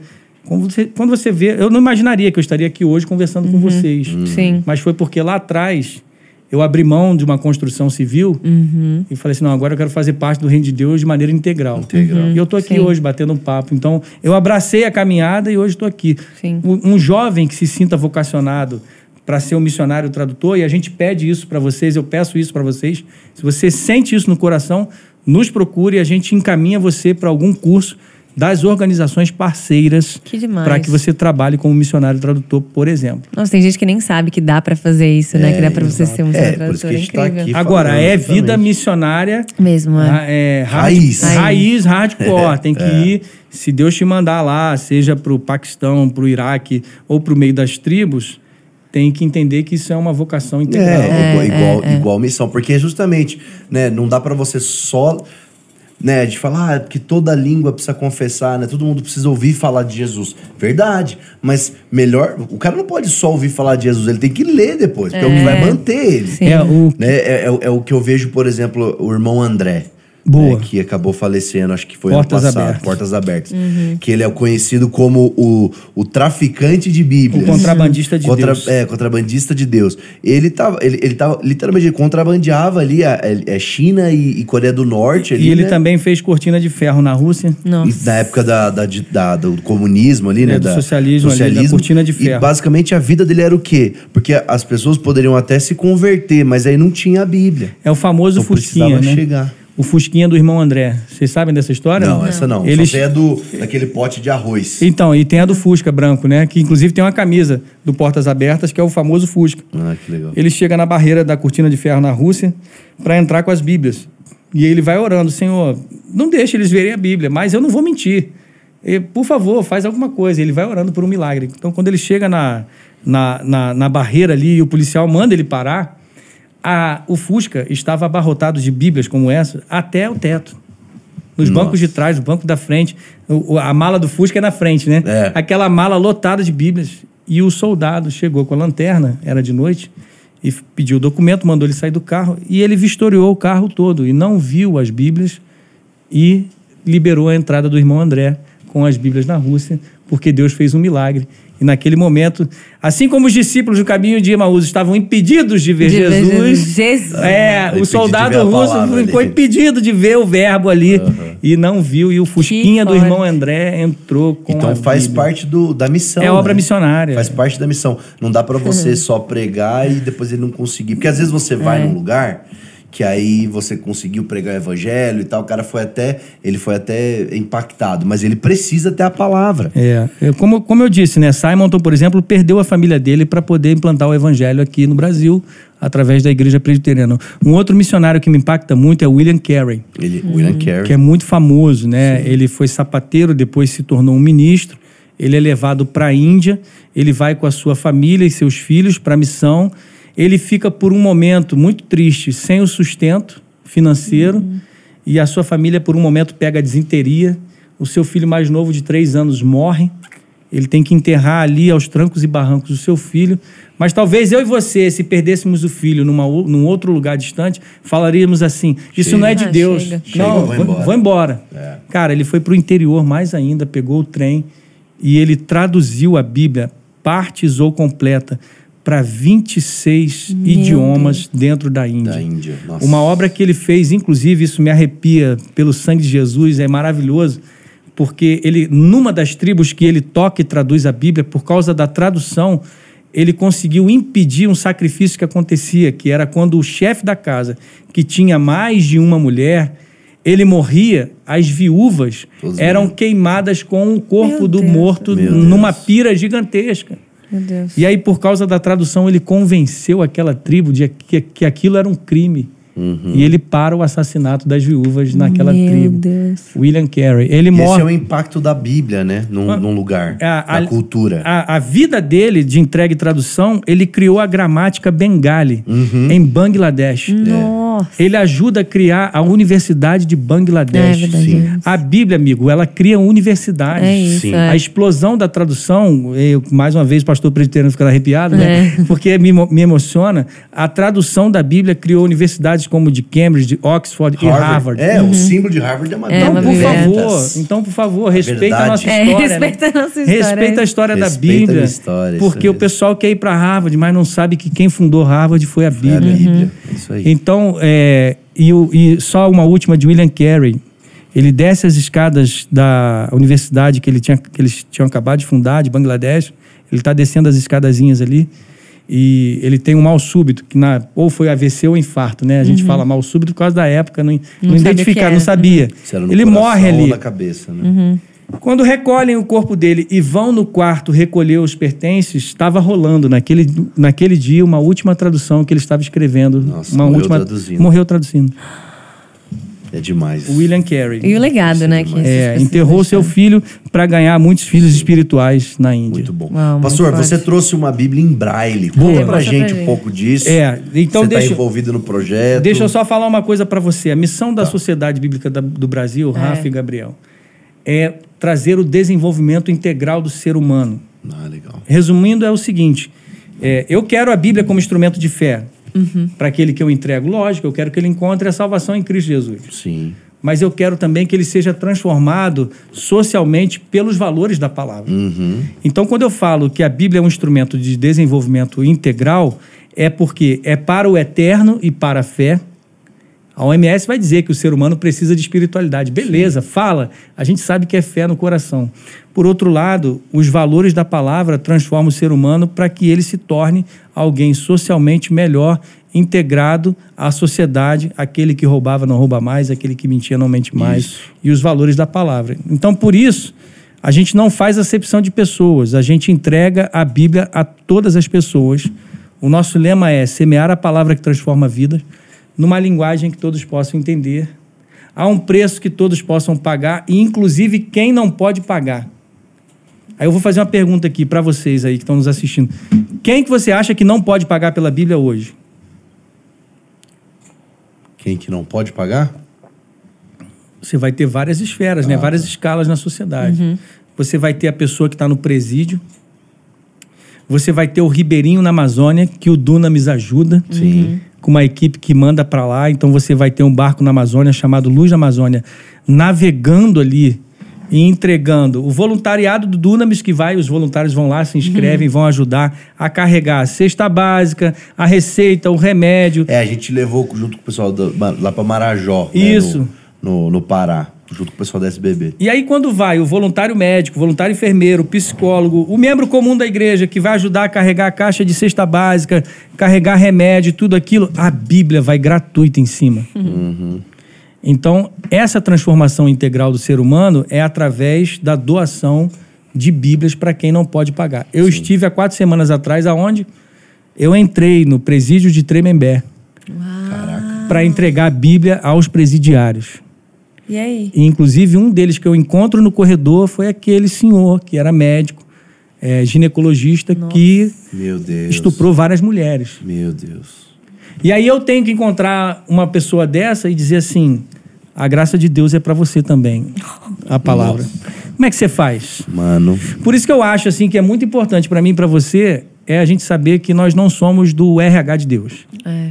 Eu não sou dos recursos humanos. Não, esse vai, esse não vai. Eu entrego a Bíblia para esse, para esse eu não entrego. A gente é só o carteiro. Você é o do propaganda e marketing. É, só o Você- carteiro. Você só entrega, entrega, Deus, deixa Deus fazer a obra. É isso mesmo. E- Nossa, muito bom. E nesse ponto, a gente foi para lá para o presídio para entregar a Bíblia lá para mais de 300 presos. Não só isso, a, a Bíblia no hospital. A Bíblia no hospital. A Bíblia na comunidade terapêutica. Pessoal viciado, né? É, o pessoal que é viciado. Onde na rua, num trabalho que a gente estava fazendo de leitura pública da rua no dia da Bíblia, a gente encontrou um travesti que estava se prostituindo por drogas e era filho de pastor. Nossa. Estava lá em Porto Alegre, mas morava aqui em São Paulo antes de, de se prostituir e consumir drogas. Quando ele tem um encontro conosco, lendo a Bíblia publicamente na Praça de Porto Alegre, ele pede uma Bíblia para ele, ele abraça aquela Bíblia, se lembra do seu pai, começa a chorar e ele pede ajuda. Vocês podem me ajudar? Claro. O que, que a gente fez em parceria com a igreja local? Levamos aquele jovem que foi para uma comunidade terapêutica. Uau. Hoje ele está convertido de novo, né? Ou seja, voltou para o evangelho. A saiu da lama, o filho pródigo, né? Sai da lama, volta para a casa do pai e hoje está recuperado. Então, o que, que a gente faz? A gente doa, por exemplo, a Bíblia de Estudo, Despertar, que é uma Bíblia maravilhosa, que entra nas comunidades terapêuticas. Entendeu? Então, isso tudo é doado. Agora, essa aqui que eu trouxe, para a gente seguir o plano, né? E só pra galera entender, né? Não é ela inteira, né? É, É, é só só um capítulo. É, é só. Só um volume. Só um volume. Só tem atos aí. É, Olha só o tamanho, Para gente. onde eu aponto aqui? Para essa aqui do É, meio? aponta pra essa que tá Ó, mais vou, vou colocar aqui, ó. Isso. Se Que quiser deixar ela linda, até né? paradinha, Ó, pode deixar. Olha aí, esse aqui é só um volume do livro de Atos, Atos dos Apóstolos, né? E aí essa Bíblia completa é a Bíblia em Braille, ó. Tá aí, ó. Não sei se vai Olha dar para que ver legal, se, cara. né?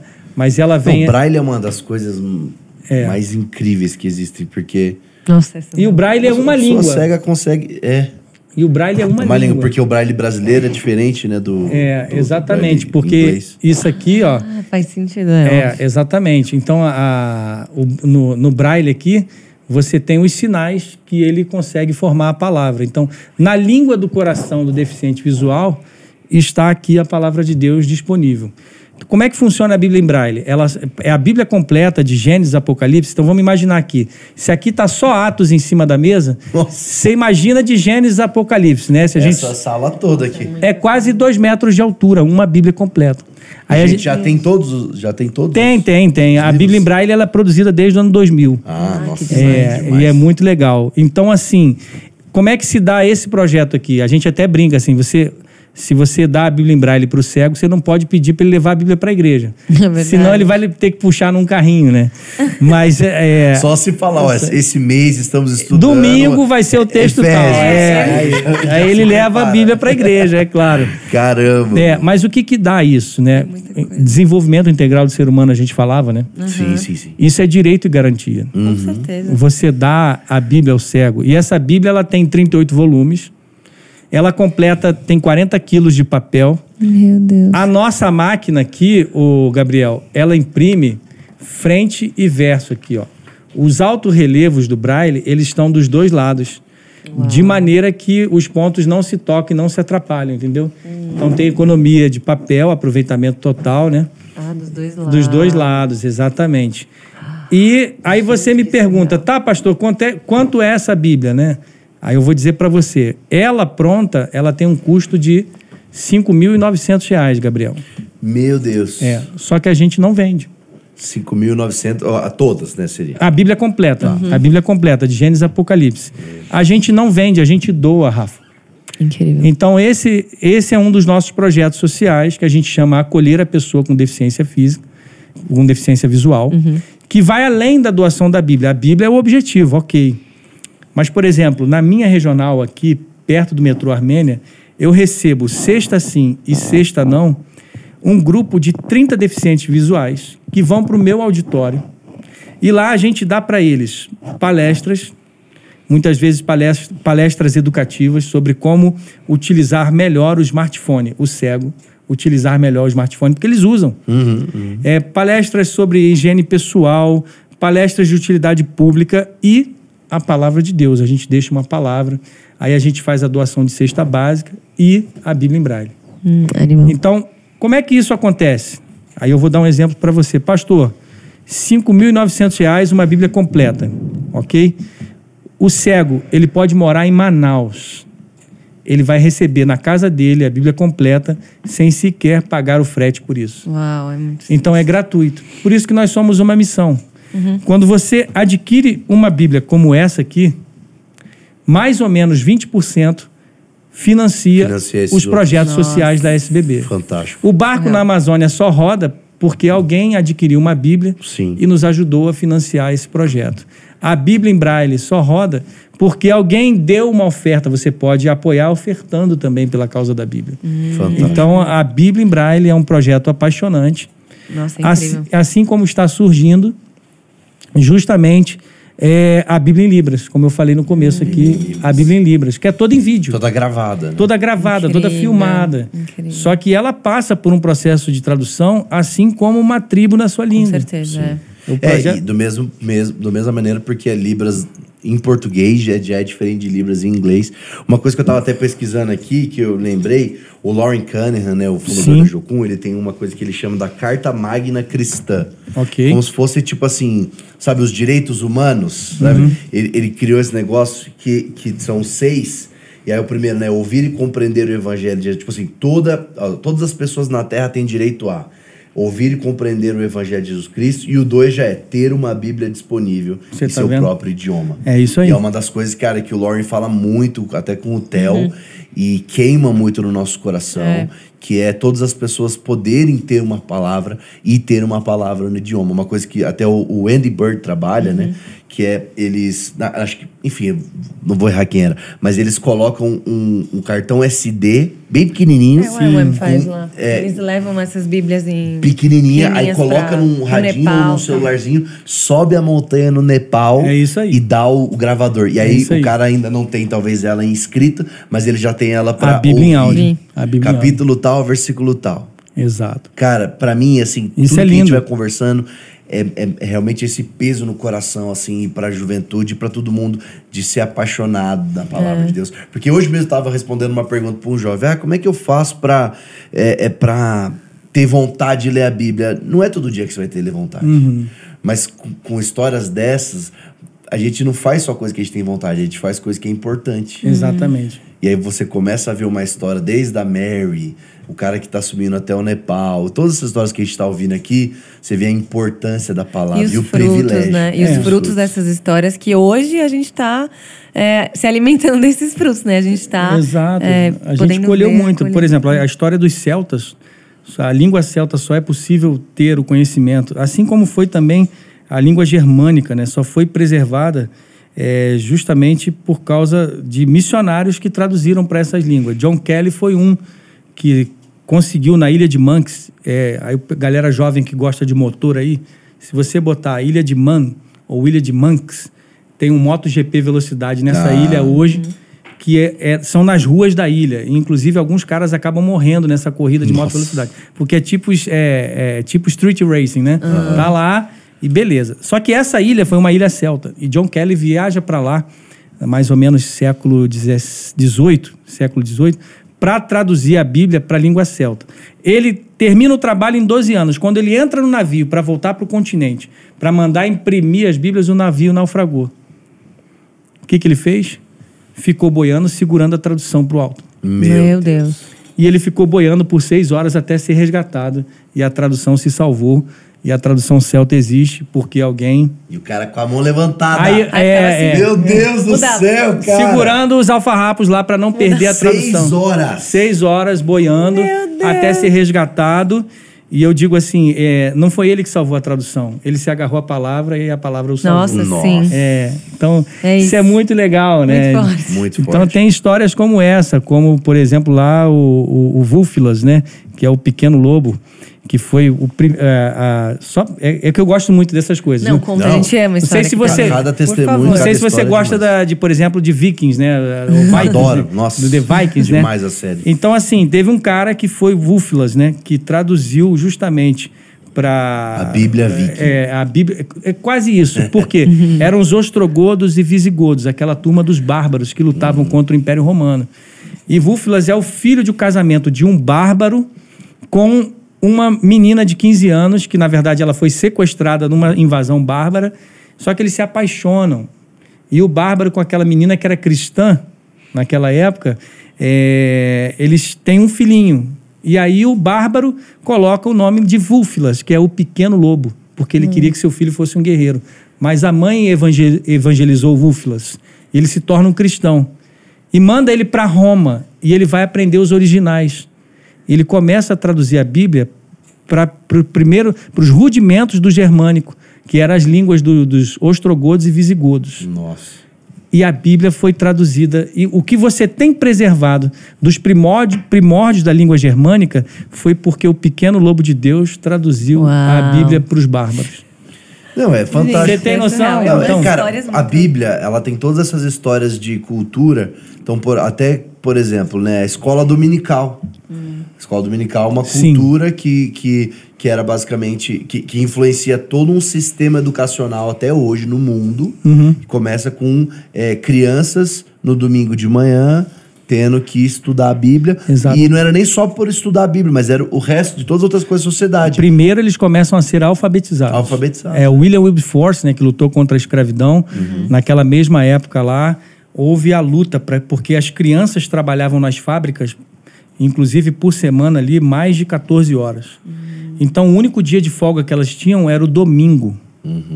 E aí no domingo eles traziam com a justificativa de alfabetizar as crianças, e elas tinham aula realmente de alfabetização, e depois introduzia-se o ensino bíblico. E aí nascem as escolas dominicais justamente para ensinar a leitura e introduzir, como Mary Jones, né? Que aprende lá com a professora Evans a ler na Bíblia. Então é, é um, é um é muito legal. O Simonton fez isso quando ele vem. A primeira coisa que ele faz como estratégia para trazer os pais para o evangelho for, foi ensinar as crianças que não tinham condições de ir para a escola. Sim. E depois a alfabetização de adultos. O Mackenzie nasce em São Paulo Sim. como escola americana. com esse viés de trazer aos menos favorecidos o ensino. Foi Sim. por isso que nasceu a escola americana. Sim, fantástico. É, Dom Pedro vai visitar a escola americana aqui é, quando Chamberlain, que foi um dos fundadores de do Mackenzie, Sim. estava na sua sala. Olha como é que a Bíblia está no negócio sempre. Dom Pedro entra de maneira abalroada, assim, pelo escritório. Do jeito dele, né? Que Dom O- Pedro era. é, o- Ele entrava sem avisar, né? Aí ele entrou no. Imperador, É o né? imperador, ele era Fazer o imperador. quê? Exatamente. ele entrou no escritório de Chamberlain, aqui em São Paulo, para conhecer a tal famosa escola americana que estava fazendo sucesso. Quando ele entra, Chamberlain estava lendo a Bíblia. Só para vocês entenderem. E aí, quando Chamberlain viu que era o imperador, não fechou a Bíblia e ficou de pé para cumprimentá-lo. Ele se senta e tudo mais. Quando o imperador senta, Dom Pedro, e pergunta: por que, que quando eu cheguei o senhor não fechou esse livro? Porque o senhor vai continuar a ler quando eu for embora? E a resposta de Chamberlain para ele foi: porque o dia que a Bíblia fechar, a escola americana também fecha.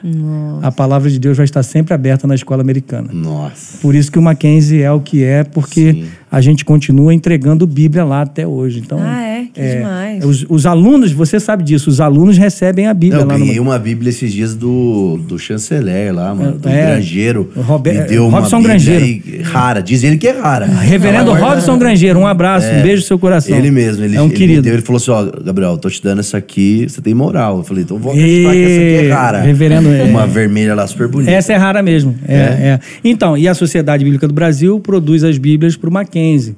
E o Mackenzie faz o quê? Entrega para o aluno todo gratuitamente. mundo- exato, todo aluno que, doideira. que, que se matricula no primeiro dia de aula ganha uma Bíblia. Ganha uma Bíblia. Incrível. Então vocês têm muitos braços dentro da SBB. Graças a Assim, Deus, né? Nesse sentido. Por quê? Porque nós Fazem somos... muitas coisas além de. Tipo, a pessoa pode ah, não, então a sociedade bíblica só tem Bíblia lá. Então, não, é, É. são muitas coisas. Que tá falando. É, a gente, a gente nós, nós somos uma organização social, sem fins lucrativos. Então, eu costumo dizer que nós somos um tripé. E nesse tripé, a face principal, ou seja, o tripé da frente, a, a perna da frente aqui, é a ação social. Que foi isso que eu falei, é Bíblia em Braille. Bíblia no hospital, Ribeirinhos na Amazônia. No Nordeste, a gente tem um caminhão que faz o mesmo trabalho que o barco faz na Amazônia. E por aí vai. Por outro lado, o institucional, que é esse relacionamento com as igrejas. Onde você entra no mundo da Bíblia, culturalmente, quando você faz parte de um programa. Como, por exemplo, a galera aqui do Dunamis, da Zion, esteve visitando a gráfica da Bíblia. Isso, Museu sim, da é Bíblia. verdade. Museu da Explica Bíblia. pra galera. A, a Emma foi lá. É, a Emma foi, que legal. Gostou, Emma? Foi top, né? Exatamente. Então, você é o nosso convidado, é o nome do programa. A igreja ou a instituição ou qualquer grupo se inscreve nesse programa e vai lá visitar a gráfica da Bíblia. Aí você toma um café gostoso com a gente, Olha lá. tem palestra, visita e roda a, a Bíblia, eh, visita a gráfica e roda a gráfica toda e vai ver, por exemplo, uma Bíblia ficando pronta a cada três segundos. Gente. Uma Bíblia a cada três segundos. É, eu então- vi essa informação da da galera que foi, eles postaram stories a cada três segundos uma Bíblia. Eu, não. É. Que Um, dois, que- três, pronto? Ah, você tá lá, você viu toda a gráfica funcionando, né? E foi muito legal. São 20 Bíblias por minuto, é isso? é, Minha conta? É isso aí. Aí a gente. 25 mil por dia. amor. É, É, Mano, são conheci. 3 por segundo. Exatamente. 60 segundos. Mano, então são 20 Bíblias por minuto. é, e por isso que a gente já teve aí números bem significativos, como, por exemplo, no, no ano passado, quase 7 milhões de Bíblias pro- produzidas. Meu Deus. Então, aí o que, que você pensa com isso? muita É um engajamento, você se engaja na- no mundo da cultura da Bíblia. A gente precisa cultivar a Bíblia na vida das pessoas. Então, quando você apresenta uma gráfica, e aí você vai ver a, a, a máquina Braille produzir essa aqui. Se a gente produz uma a cada três segundos, por outro lado, a gente só consegue produzir duas dessa aqui por dia. porque o trabalho é muito maior, né? É quase uma máquina de costura, a máquina É? Braille. Faz- Ela vai agulhando assim, tec, tec, tec, tec, tec, cada página dessa. Então isso é muito legal. Então quando você fica, você nesse tripé institucional, a pessoa se relaciona conosco, conhecendo a gráfica da Bíblia, visitando o museu, que é uma forma de eh, você adquirir cultura do mundo bíblico e cultivar no seu coração a importância da Bíblia, você está se relacionando com a SBB de maneira institucional. Tem, um, tem o curso também, né? É, aí você pode fazer o seminário de ciências bíblicas. Nossa, que legal aí, galera. Você, é. Muito você incrível. pode acessar aí, ó, academia da Bíblia ponto, ponto org, se eu não me engano, tá? Academia da Bíblia, acessa aí, por favor. Se botar no Google já vai achar Academia da Bíblia. É, para você adquirir conhecimento bíblico. Ao mesmo tempo, você pode. é, a gente teve há poucos dias, Gabriel, há, há uma semana atrás, o fórum. É, mesmo. academiadabíblia.org.br. A gente teve o Fórum Internacional de Ciências Bíblicas, Sim, foi lá no Mackenzie. que foi não foi não foi dentro do Museu da Bíblia, no auditório do Museu da Bíblia. No, no, no, no auditório do Mackenzie foi um curso que a gente deu no final do primeiro semestre sobre como é, acolher as pessoas com deficiência na sua igreja. E foi um curso da SBB. Então você se envolve com os nossos cursos, com o mundo da Bíblia, com a cultura da Bíblia. Se você vai lá no museu, tem uns potinhos de barro assim que você sente os perfumes da Bíblia, são as essências. Então tem lá rosa de saron, aloés, é, o primeiro Natura Mamãe Bebê, né? Que foi a mirra, né? Jesus ganhou, né? então, Nossa, você, então você vai lá, sente o cheirinho, então você se envolve com o Que mundo legal. da Bíblia. Então, Eu acho que é um passeio muito legal, assim, para às vezes levar ministério de adolescentes, Exato. ministério de jovens, né? ah, eu vou Porque- te falar que até os velhinhos, quando Não, vão lá, Ah, mundo não, fica, eles devem claramente. ficar- Mas, mas, cara, um adolescente, às vezes, como eu falei. tem uma noção, né? Hoje o adolescente talvez nasce na igreja, ele, ele já tem, ele ganha a Bíblia quando é neném, ele frequenta, ele tem a Bíblia dele de né? Hoje em dia tem a Bíblia, Bíblia para adolescente, Bíblia do Minecraft, tem várias coisas que isso é muito legal. Só que aí levar para uma experiência dessa, ver a seriedade, a, a produção, né, o, o tamanho que é esse bebê e tudo que tem feito, eu acho que vai construindo cada vez mais esse temor, esse amor pela palavra, né? Exatamente. Porque, assim, aí como eu falava, nós temos os projetos sociais, nós temos a parte institucional, que é o relacionamento com as organizações e com as igrejas, e nós temos o outro tripé aqui, a- quer dizer, a outra perna do tripé, que, é, que sustenta a nossa missão, que é a distribuição da Bíblia em si. Porque nós eh, produzimos a Bíblia para que a igreja possa evangelizar Sim. para que a igreja possa ensinar, para que a igreja possa pregar e consumir justamente a, vamos dizer assim, a utilização da palavra de Deus, né? Ou seja, qual é o nosso desafio? Primeiro é você tornar a Bíblia disponível. E como é que você coloca a Bíblia disponível? Você tem que traduzir. Então a gente está nesse processo de tradução que a gente falou Sim. até Sim. aqui. É de uma ponta a outra, né? É, você torna ela disponível e ao mesmo tempo você promove. Agora, quando a pessoa chega nessa parte de ter acesso à palavra de Deus, ela não só tem o acesso, mas ela precisa se engajar. Sim. E é o momento em que ela tem a, vamos dizer assim, a credibilidade da palavra, é o momento em que ela se engaja na leitura e passa a fazer a defesa da palavra. Então esse é o ciclo da Bíblia, você tornar ela disponível, você tornar ela acessível, que é o que nós fazemos junto às igrejas. A igreja torna ela acessível para que o indiví- indivíduo se engaje com a palavra e dali por diante, engajado, ele passe a multiplicar defendendo a Bíblia e passando ela para frente. Sim. Eu vou fazer uma pergunta aqui para vocês dois. Vocês dois, vocês ganharam a sua primeira Bíblia? Sim. Sim. Uhum. Então, a maioria de nós é assim. É difícil o cara comprar. É, é né? raro aquele que se converteu comprar, Comprar. a sua primeira. Sim. Por quê? Porque ele foi evangelizado por alguém. Alguém deu. A, a minha primeira Bíblia foi minha mãe, Uhum. que me deu. É, a na Zion mesmo, é, quando você se converte, tem a Bíblia da Zion. né? Então, Que a é, pessoa recebe. Sim. Exato. A pergunta agora que eu Presente. faço para vocês dois. É Dunamis, Bíblia Dunamis. Será que você que nos assiste aí, você ganhou a sua primeira Bíblia? Beleza. Vou fazer uma pergunta muito séria para você. Alguém se lembra de você como uma pessoa que deu a primeira Bíblia para ela?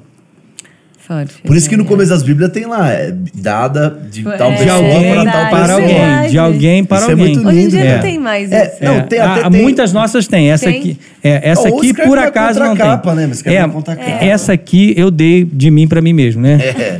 Eu escrevi, Senhor, que Porque essa claramente não foi a sua primeira, pastor. é, não, é porque essa aqui eu amei, né? Então, Nossa, é, é, essa aqui é bem legal. Esse é. tamanho pra viajar, É, pra essa é a Slim capa de couro luxo aí. Esse é couro real, tá? De verdade. Sente aqui. Se a- o cheirinho, o cheirinho, o cheirinho da, de couro, couro original. Nossa, ela é linda. Essa é top. Então essa é que eu tô usando agora para pregar por aí e tal.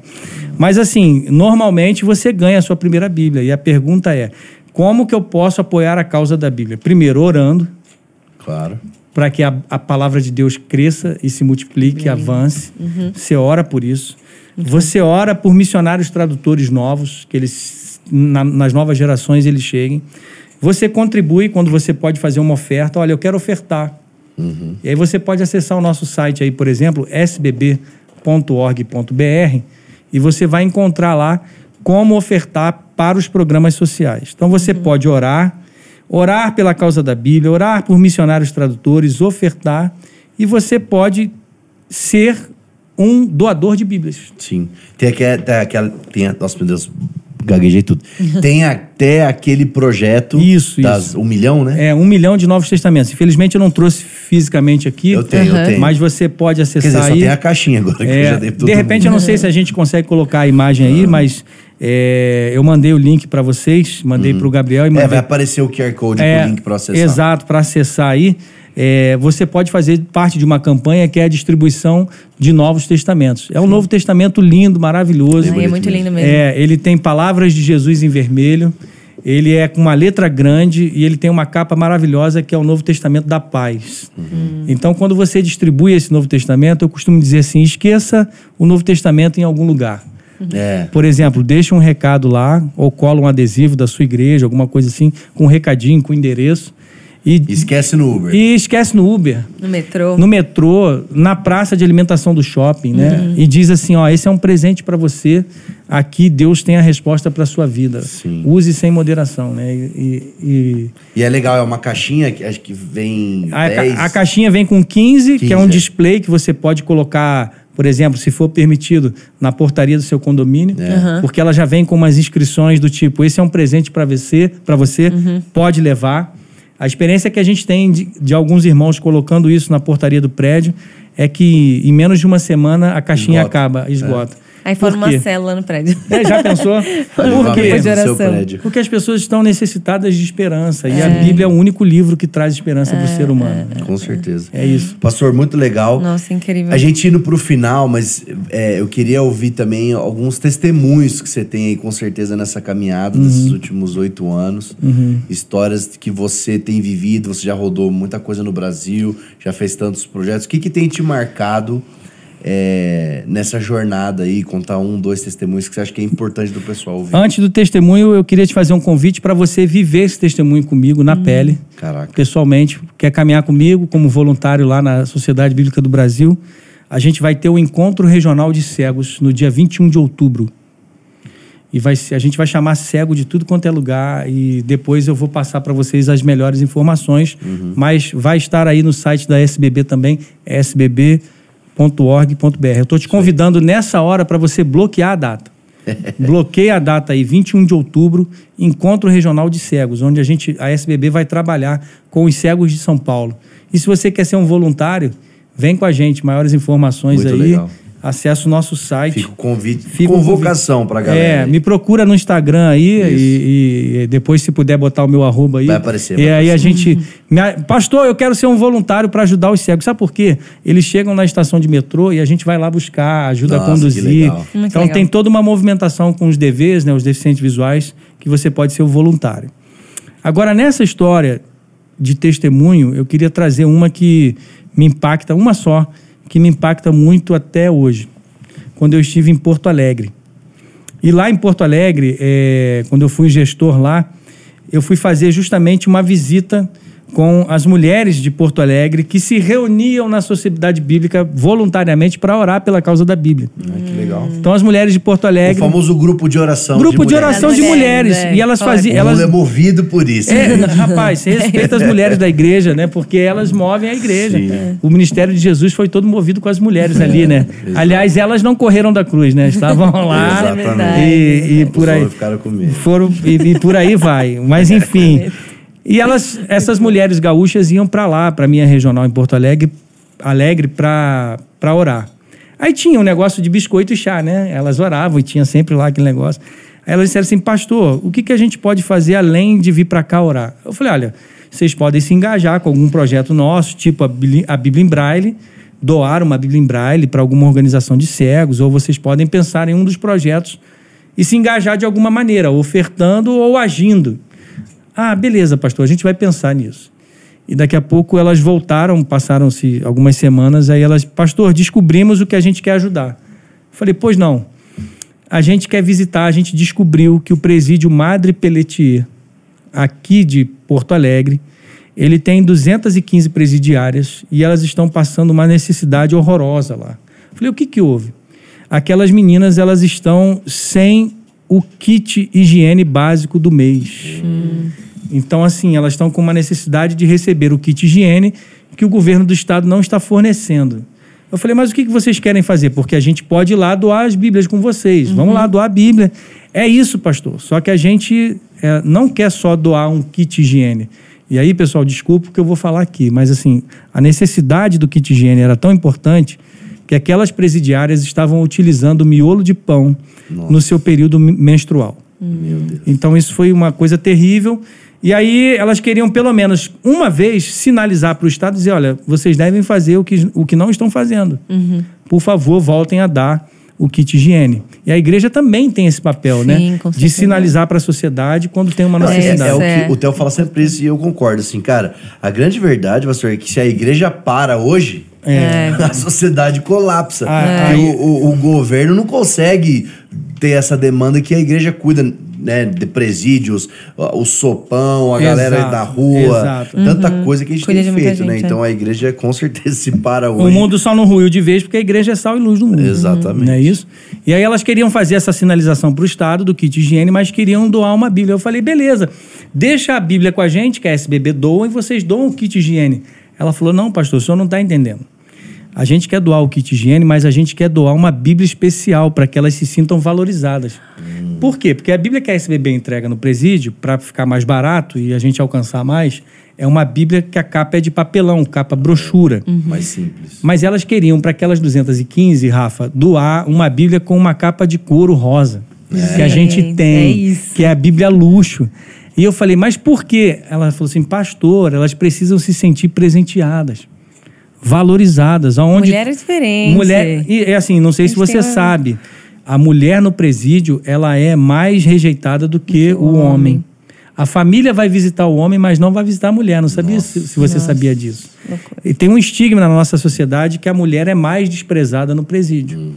E aí elas queriam valorizar aquelas presidiárias, levar uma Bíblia de presente. Eu falei, beleza. Aí a gente conseguiu montar um kit que era uma Bíblia de luxo, mais ou menos do tamanho dessa. E o kit Coisa completo foi, era 50 reais, deu 50 reais. Então a pessoa ofertava e saía uma Bíblia de luxo e um kit completo, com shampoo, escova de dente, sabonete, pacotinho de absorvente, tudo aquilo ali, né? Montado.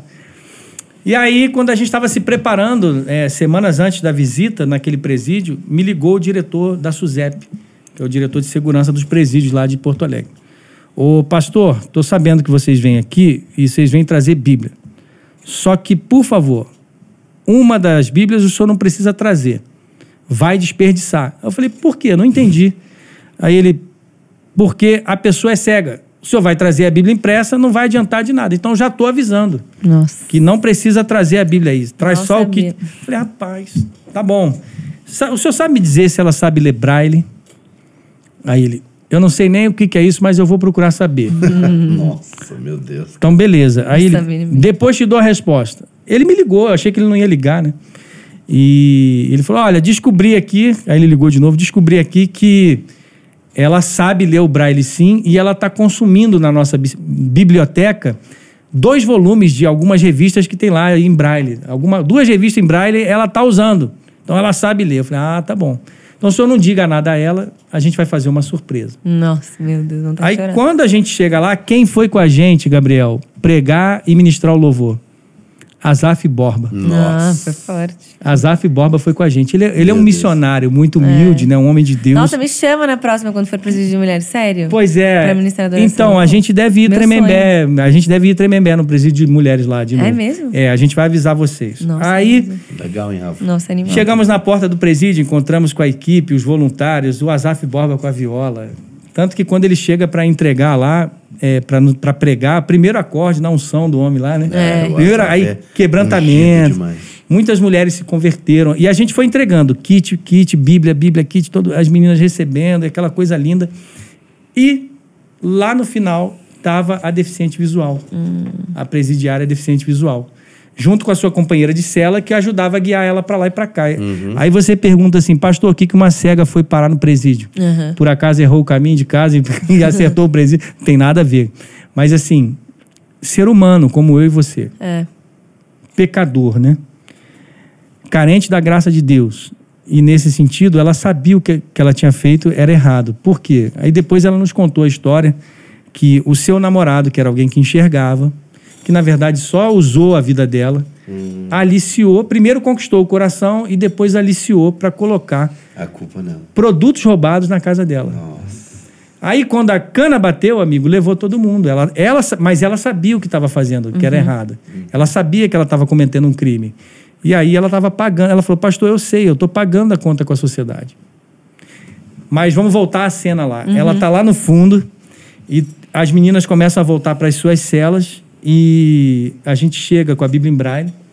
A gente pegou um exemplar do, do acho que foi o Evangelho de João, se eu não me engano. E a É, gente, já foi com o mais amoroso é, possível. lógico, né? É. Estratégia. Estratégia. Estratégia de evangelismo. Evangelho de João, né? Vocês levaram a Bíblia inteira? A gente levou pra quê? Pra doar pra biblioteca do presídio. Mas porque- ela inteiro. ganhou a. a É de porque ela ia ficar lá, ela Ah, estava é, pagando sim, a sim, pena. uhum. Então ela precisava ter acesso da Bíblia em Braille na biblioteca do presídio. Que legal. E a gente levou de presente isso pro presídio e, claro, para ela utilizar lá. Quando a gente chegou e falou assim, eu disse assim, fulana, ela reconhecendo a minha voz, ela disse, pastor Vinícius, já sei, o senhor vai entregar o meu kit, o senhor já sabe, eu sou cega. Eu falei, não, eu trouxe um presente para você. Aí quando eu coloquei a Bíblia em braille na mão dela, os dedinhos dela começaram a funcionar. Ela começou a chorar. Aí ela chorava de cá, a gente chorava de lá. E ela começou a ler a Bíblia em braille na nossa frente. A gente levou um devocional chamado Ânimo em braille Nossa. para ela. Esse foi um presente para ela. Mano. E ela se agarrou a esse exemplar do Evangelho de João e ela dizia assim: Pastor, vocês me trouxeram esperança. Porque eu tenho um pesadelo que alguém vai entrar na minha cela, vai me dar uma facada e eu vou morrer. Mas eu vou me agarrar a essa Bíblia, eu vou sair daqui. Uau. E aí a gente pôde Nossa. abraçar ela ali, orar com Que ela coisa linda. e pedir que Deus alcançasse o coração dela. Glória a Deus. Você acha que Muito- parou por aí? Fomos eu e a Zaf mais um pequeno grupo para a ala materna. E aí esse eu finalizo. Quando a gente chegou na ala materna, o que, que é a ala materna? São as presidiárias que, porventura, eh, engravidaram antes de serem presas ou até mesmo na visita íntima. É, bem pesado. E tinham cinco meninas lá. É, três estavam com bebês. Por que, que o bebê fica na ala materna? Porque o bebê precisa, por direito e garantia, ser amamentado pela mãe. E ela tem o direito, que vai muitas vezes até seis meses ou no máximo um ano, cuidar do seu filhinho e amamentá-lo ali no presídio. Então eles tentam humanizar um pouco a ala materna para que as mães fiquem com os bebês. Só que o que, que elas disseram? Que o dia mais horrível é quando o poder público vem para tirar a mãe, Meu a criança da mãe. Dá Meu o, Deus o limite, né? Dá o limite. Por quê? Porque a gente que é pai e já sente dor, imagina uma mãe ter o seu filho tomado. Porque duas coisas. Se tem família, o bebê vai para a família. Se não tem, vai para onde? Orfanato. Para o orfanato ou para o abrigo, né? E aí dali pode ir até para a adoção. Até porque se a pena também for muito longa, né? É. Qual é a palavra que nunca você Nunca mais vê, talvez, É, a mãe. Não, então, exato. E aí, qual é a palavra que você traz para uma mãe dessa? A palavra de esperança. Olha, Deus sabe a sua dor, porque ele também teve que perder o seu filho para que você ganhasse a vida eterna. Nossa. Ele sente a sua dor. Porque Jesus, porque Deus entregou Jesus, o seu filho, na cruz do Calvário. Muito bom. Aí a gente foi para lá, para a ala materna, e cinco, as cinco mulheres, duas grávidas, três com bebês, Sentaram numa mesa comprida assim e a gente começou a entregar os kits e as bíblias rosas, né?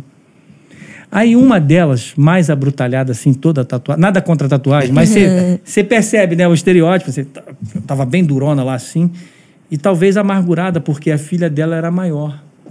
Já devia ter uns seis meses e estava firmada nas pernas, estava assim, já Ah, quase em andando, pezinho. sabe? Nossa. Tava em pezinha no colo. E eu acho que ela estava amargurada, sentindo a hora da partida Que ela da filha, que ela já. ia embora. E o que, que esses caras da Bíblia estão fazendo aqui? Aham. Eu não acredito nesse Deus, talvez devia estar isso no coração dela. Sim. E aquela mulher, sim, quando a gente entregou o kit, ela puxou o kit para si e ela empurrou a Bíblia para o meio da mesa. Aí eu olhei para o Azaf, o Azaf olhou para mim do tipo, e agora, né? Mas vamos continuar. Gente, eu vou chegar o microfone um pouquinho para cá, assim. A menininha, a bebezinha, Ai, debruçou sobre a mesa, foi até a Bíblia rosa e puxou a Bíblia de volta Nossa. pro colinho dela.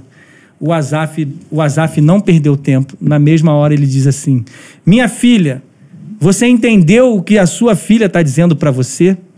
Que esse é o caminho para ela nunca mais voltar para cá. E que esse é o caminho para você sair daqui. Recebe essa Bíblia em nome de Jesus. Aquela mulher abrutalhada se quebranta na presença de Deus, começa a chorar, Meu Deus. pede perdão e diz: Eu quero a palavra de Deus. Cara, E essa é a nossa missão: maravilhoso. semear a palavra que transforma vidas. Muito forte. Então, É, galera, Choros e emocionante. Eu já tinha ouvido essa história, eu chorei muito na primeira vez que eu vi, agora estou aqui de novo. Nossa. Mas é exato. muito forte. Então, isso. essa é a nossa missão. Nós Muito somos lindo, uma pastor. instituição que pertence às igrejas, que tem a missão de traduzir, tornar acessível, distribuir e gerar um engajamento. Eu peço a você, seja engajado com a Bíblia, né? Com certeza. Seja engajado com a Bíblia, porque ela é o instrumento poderoso de Deus. Eu gosto. Tem gente que não gosta muito quando eu cito Spurgeon, né? Mas eu cito mesmo assim. Porque, Isso, pode. é, é, Pode, pode. é, Spurgeon. porque eu- ele diz assim: a Bíblia é como um leão aprisionado. Solte-a e ela se defenderá sozinha. É isso mesmo. Então você tem essa missão de ser. E eis que o semeador saiu a semear. Então a nossa missão não é ficar analisando os solos, mas como dispenseiros da graça, distribuir a palavra de Deus a todos. Sim. Incrível, pastor. Nossa, gente, vocês vão sair daqui como? Prontos pra fazer alguma coisa, É, entendeu? vai atrás, Tem que ter cara, uma, uma, uma ação depois de tudo isso que a gente falou. Foi muito forte. Eu acho E que aí- cada jovem, desculpa, Rafa, mas cada jovem pode colocar uma quantidade de novos testamentos na sua mochila e ter a ousadia como filho de Deus. E, a, e ousadia quer dizer você romper no sobrenatural com confiança no Pai que faz a obra. É. E esse romper no sobrenatural com confiança no Pai que faz a obra e no Espírito Santo que convence do pecado e do juízo é você sacar essa munição que rompe no inferno e tira e quebra as cadeias. É sacar essa munição do céu que é a palavra de Deus e dizer assim: Espírito Santo de Deus, para quem que eu vou entregar uma Bíblia hoje? É isso aí. E entregar com coragem, dizer assim: olha, tá aqui a palavra de Deus. Entrega, entrega assim, e, e- a pessoa recebe. Porque se você pega um Novo Testamento bonito, como esse que eu falei, entrega, ninguém rejeita um presente como livro. Não, nossa. E mesmo E que. tem re- cada Bíblia bonita. Exato, né? exato. Nossa. E mesmo que rejeite, a palavra de Deus, segundo o propósito para qual ela foi criada, ela não volta vazia. Nunca volta Vazia, é. Não volta vazia. Muito E acho bom. também que hoje a gente pode tirar também muito esse lugar do temor de homens, né? É uma coisa que eu tava sentindo aqui. Porque onde existe temor de Deus, não existe temor de homens, né? E quanto mais a gente conhece aí a palavra de Deus e a gente sabe o quanto ela é transformadora para nossas vidas, quando você lê lá Salmo 119, você vê tudo que a palavra de Deus representa. Exato. É. É, acho que não tem como a gente não querer compartilhar, né? Eu acho que é tirar esse lugar. Hoje eu vejo muitos jovens batalhando com o temor de homens. Muito bom. E a gente, enquanto a gente falava isso, eu fiquei sentindo da gente falar disso, o temor de homem, o temor de Deus em primeiro lugar nas nossas vidas, né? Salmo Compartilhar. 119, são 176 versículos dedicados a um poema para a palavra, de Deus. É uma lindo meta demais, né? É, e dizem que foi Davi, os estudiosos, né? A gente não pode afirmar porque a Bíblia não diz, Uhum. mas pela linguagem pode ter sido. Mas eu queria deixar uma última palavra. Uhum. Considerações finais. não mas, ah, Você o, pode o- orar o filme continua também, aqui ainda. é. Salmo 119, é, 11, né? É, Guardo a tua palavra no meu coração Sim. para não pecar contra ti. São três coisas aí. Guardar a melhor coisa, a palavra de Deus, no melhor lugar, no coração, com o melhor dos propósitos, Adorar ao Senhor. Por que adorar, pastor, se é não, Não pecar, pecar. contra ti? Porque José, quando estava lá no Egito e justamente negou a mulher de Potifar, ele diz assim: cometerei esse mal contra. Aí por acaso ele disse Potifar? Claro que não, ele disse contra o meu Deus. Porque ele adorava ao Senhor em primeiro lugar. Então quando você não peca, não é porque você tem medo do inferno. Você adora Você, Deus. você adora a Deus. Então, assim, guarda a melhor coisa aí, ó, a palavra de Deus no teu coração. Exatamente. Amém? Muito bom. Exato. Nossa, Mário. Pastor, a gente sempre pede, antes de tudo, muito obrigado por você ter vindo Não, aqui, você ter é, feito toda. explicado pra gente tudo. É, com certeza tem muito mais coisa, a gente pode fazer depois. Ah, a gente outro- pode trazer os é, outros líderes da SBB aqui, É, né? exatamente. Trazer o reverendo Erni, Isso. pastor Marcos Gladstone, Paulo Teixeira, Kefren e tantos mais outros. histórias. Tem uma galera. isso aí era- E aí, Eu fiz esse- só um ano passando Esse, esse podcast ele vai sair ainda antes da Dunamis Conference. Boa. E a SBB vai estar lá na Dunamis É. Vai ter- Vamos. Vai ter um stand lá na, da SBB. Então já fica aqui tanto o meu jabá de cara. Se você ainda não garantiu tua inscrição para a Boa. Dunamis Conference, pode ser até que já Garante. tenha acabado o momento, É. mas é, enfim, corre para você estar tá na Dunamis Conference. Sabe o que, que vai E- estar lá além do stand? O Museu da Bíblia. Olha só, isso? olha que bizarro. Então, colhe na Dunamis Conference e aproveite, passe lá no stand da certeza. SBB, que vai estar lá. fantástico. No mundo da Bíblia, na Com cultura certeza. da Bíblia, é isso aí. Então, Que muito demais. obrigado, Obrigada, pastor. pastor. E a gente É. sempre pede pra você terminar, cara, declarando, orando mesmo sobre a galera. Essa aqui é a tua câmera. Por favor. Uhum. Pra você, o que você tá sentindo. Claro que tem o nosso tema aqui, mas você tá sentindo pra essa juventude, pra esse monte de gente que acompanha a gente. aí. Eu queria mandar, com todo carinho e sinceridade, um beijo no coração do Theo, porque para mim ele se tornou um amigo, dizendo assim, Theo, o que Deus é, está fazendo através da sua vida é, é obra do Senhor, porque você está buscando o engajamento bíblico dos jovens com a palavra de Deus. Então vai nessa força. E você que nos assiste, seja alguém que está é, justamente engajado com a palavra de Deus nesse sentido, orando e distribuindo a palavra, né? Seja um doador de Bíblia, seja alguém que avança no reino de Deus entregando a Bíblia para alguém. Então, nesse sentido, que Deus abençoe muito a sua vida e eu, eu posso orar? Pode orar, sim, ora Quero, quero orar por vocês aí. e essa é a palavra, que vocês continuem é, amando a palavra de Deus acima de todas as coisas. Amém. Essa revelação, essa carta do amor de Deus para o seu coração, que é a salvação em Cristo Jesus. Amém. Vamos orar? Por favor. Deus bendito, Deus amado, nós louvamos o teu santo nome. Agradecidos pelo Verbo vivo, a melhor tradução de todas, aquele que abriu mão da sua glória, abriu mão do trono, não usurpou o ser igual a Deus para se transformar em carne e revestido de carne, traduziu todo o seu amor na cruz do Calvário para nos salvar. Derramando seu sangue na cruz, nos libertou do império das trevas. E nós cremos que por essa palavra o Senhor vai voltar para nos buscar vai buscar a sua noiva. E por isso nós estamos aqui empenhados em defender a razão da nossa fé, que é a palavra de Deus, que é o evangelho da graça. E sobre a vida dos teus filhos e filhas que nos assistem aqui nesse momento, você que nos assiste agora, nós oramos pela sua vida, clamando pelo poder que vem do alto, o poder do Espírito Santo, para que você seja cheio desse Espírito e usado pelo Senhor, iluminado no seu coração, você possa pregar com ousadia a palavra de Deus e ser todos os dias lavado e ministrado por essa palavra. E assim, essa palavra que é lâmpada para os seus pés possa guiar todo o seu ministério, toda a sua vida, o seu chamado, a sua família e a sua e toda a sua vida diante do Senhor até a volta do nosso Senhor Jesus. Nós oramos assim no nome dele. Amém. Amém. Uau, muito Deus te abençoe. pastor. viu, Uau, gente? obrigada, pastor. Tamo de verdade, Foi foi, uma muito honra. especial. Nossa, agora a gente se vê na conferência. Exatamente. Vamos, estaremos lá.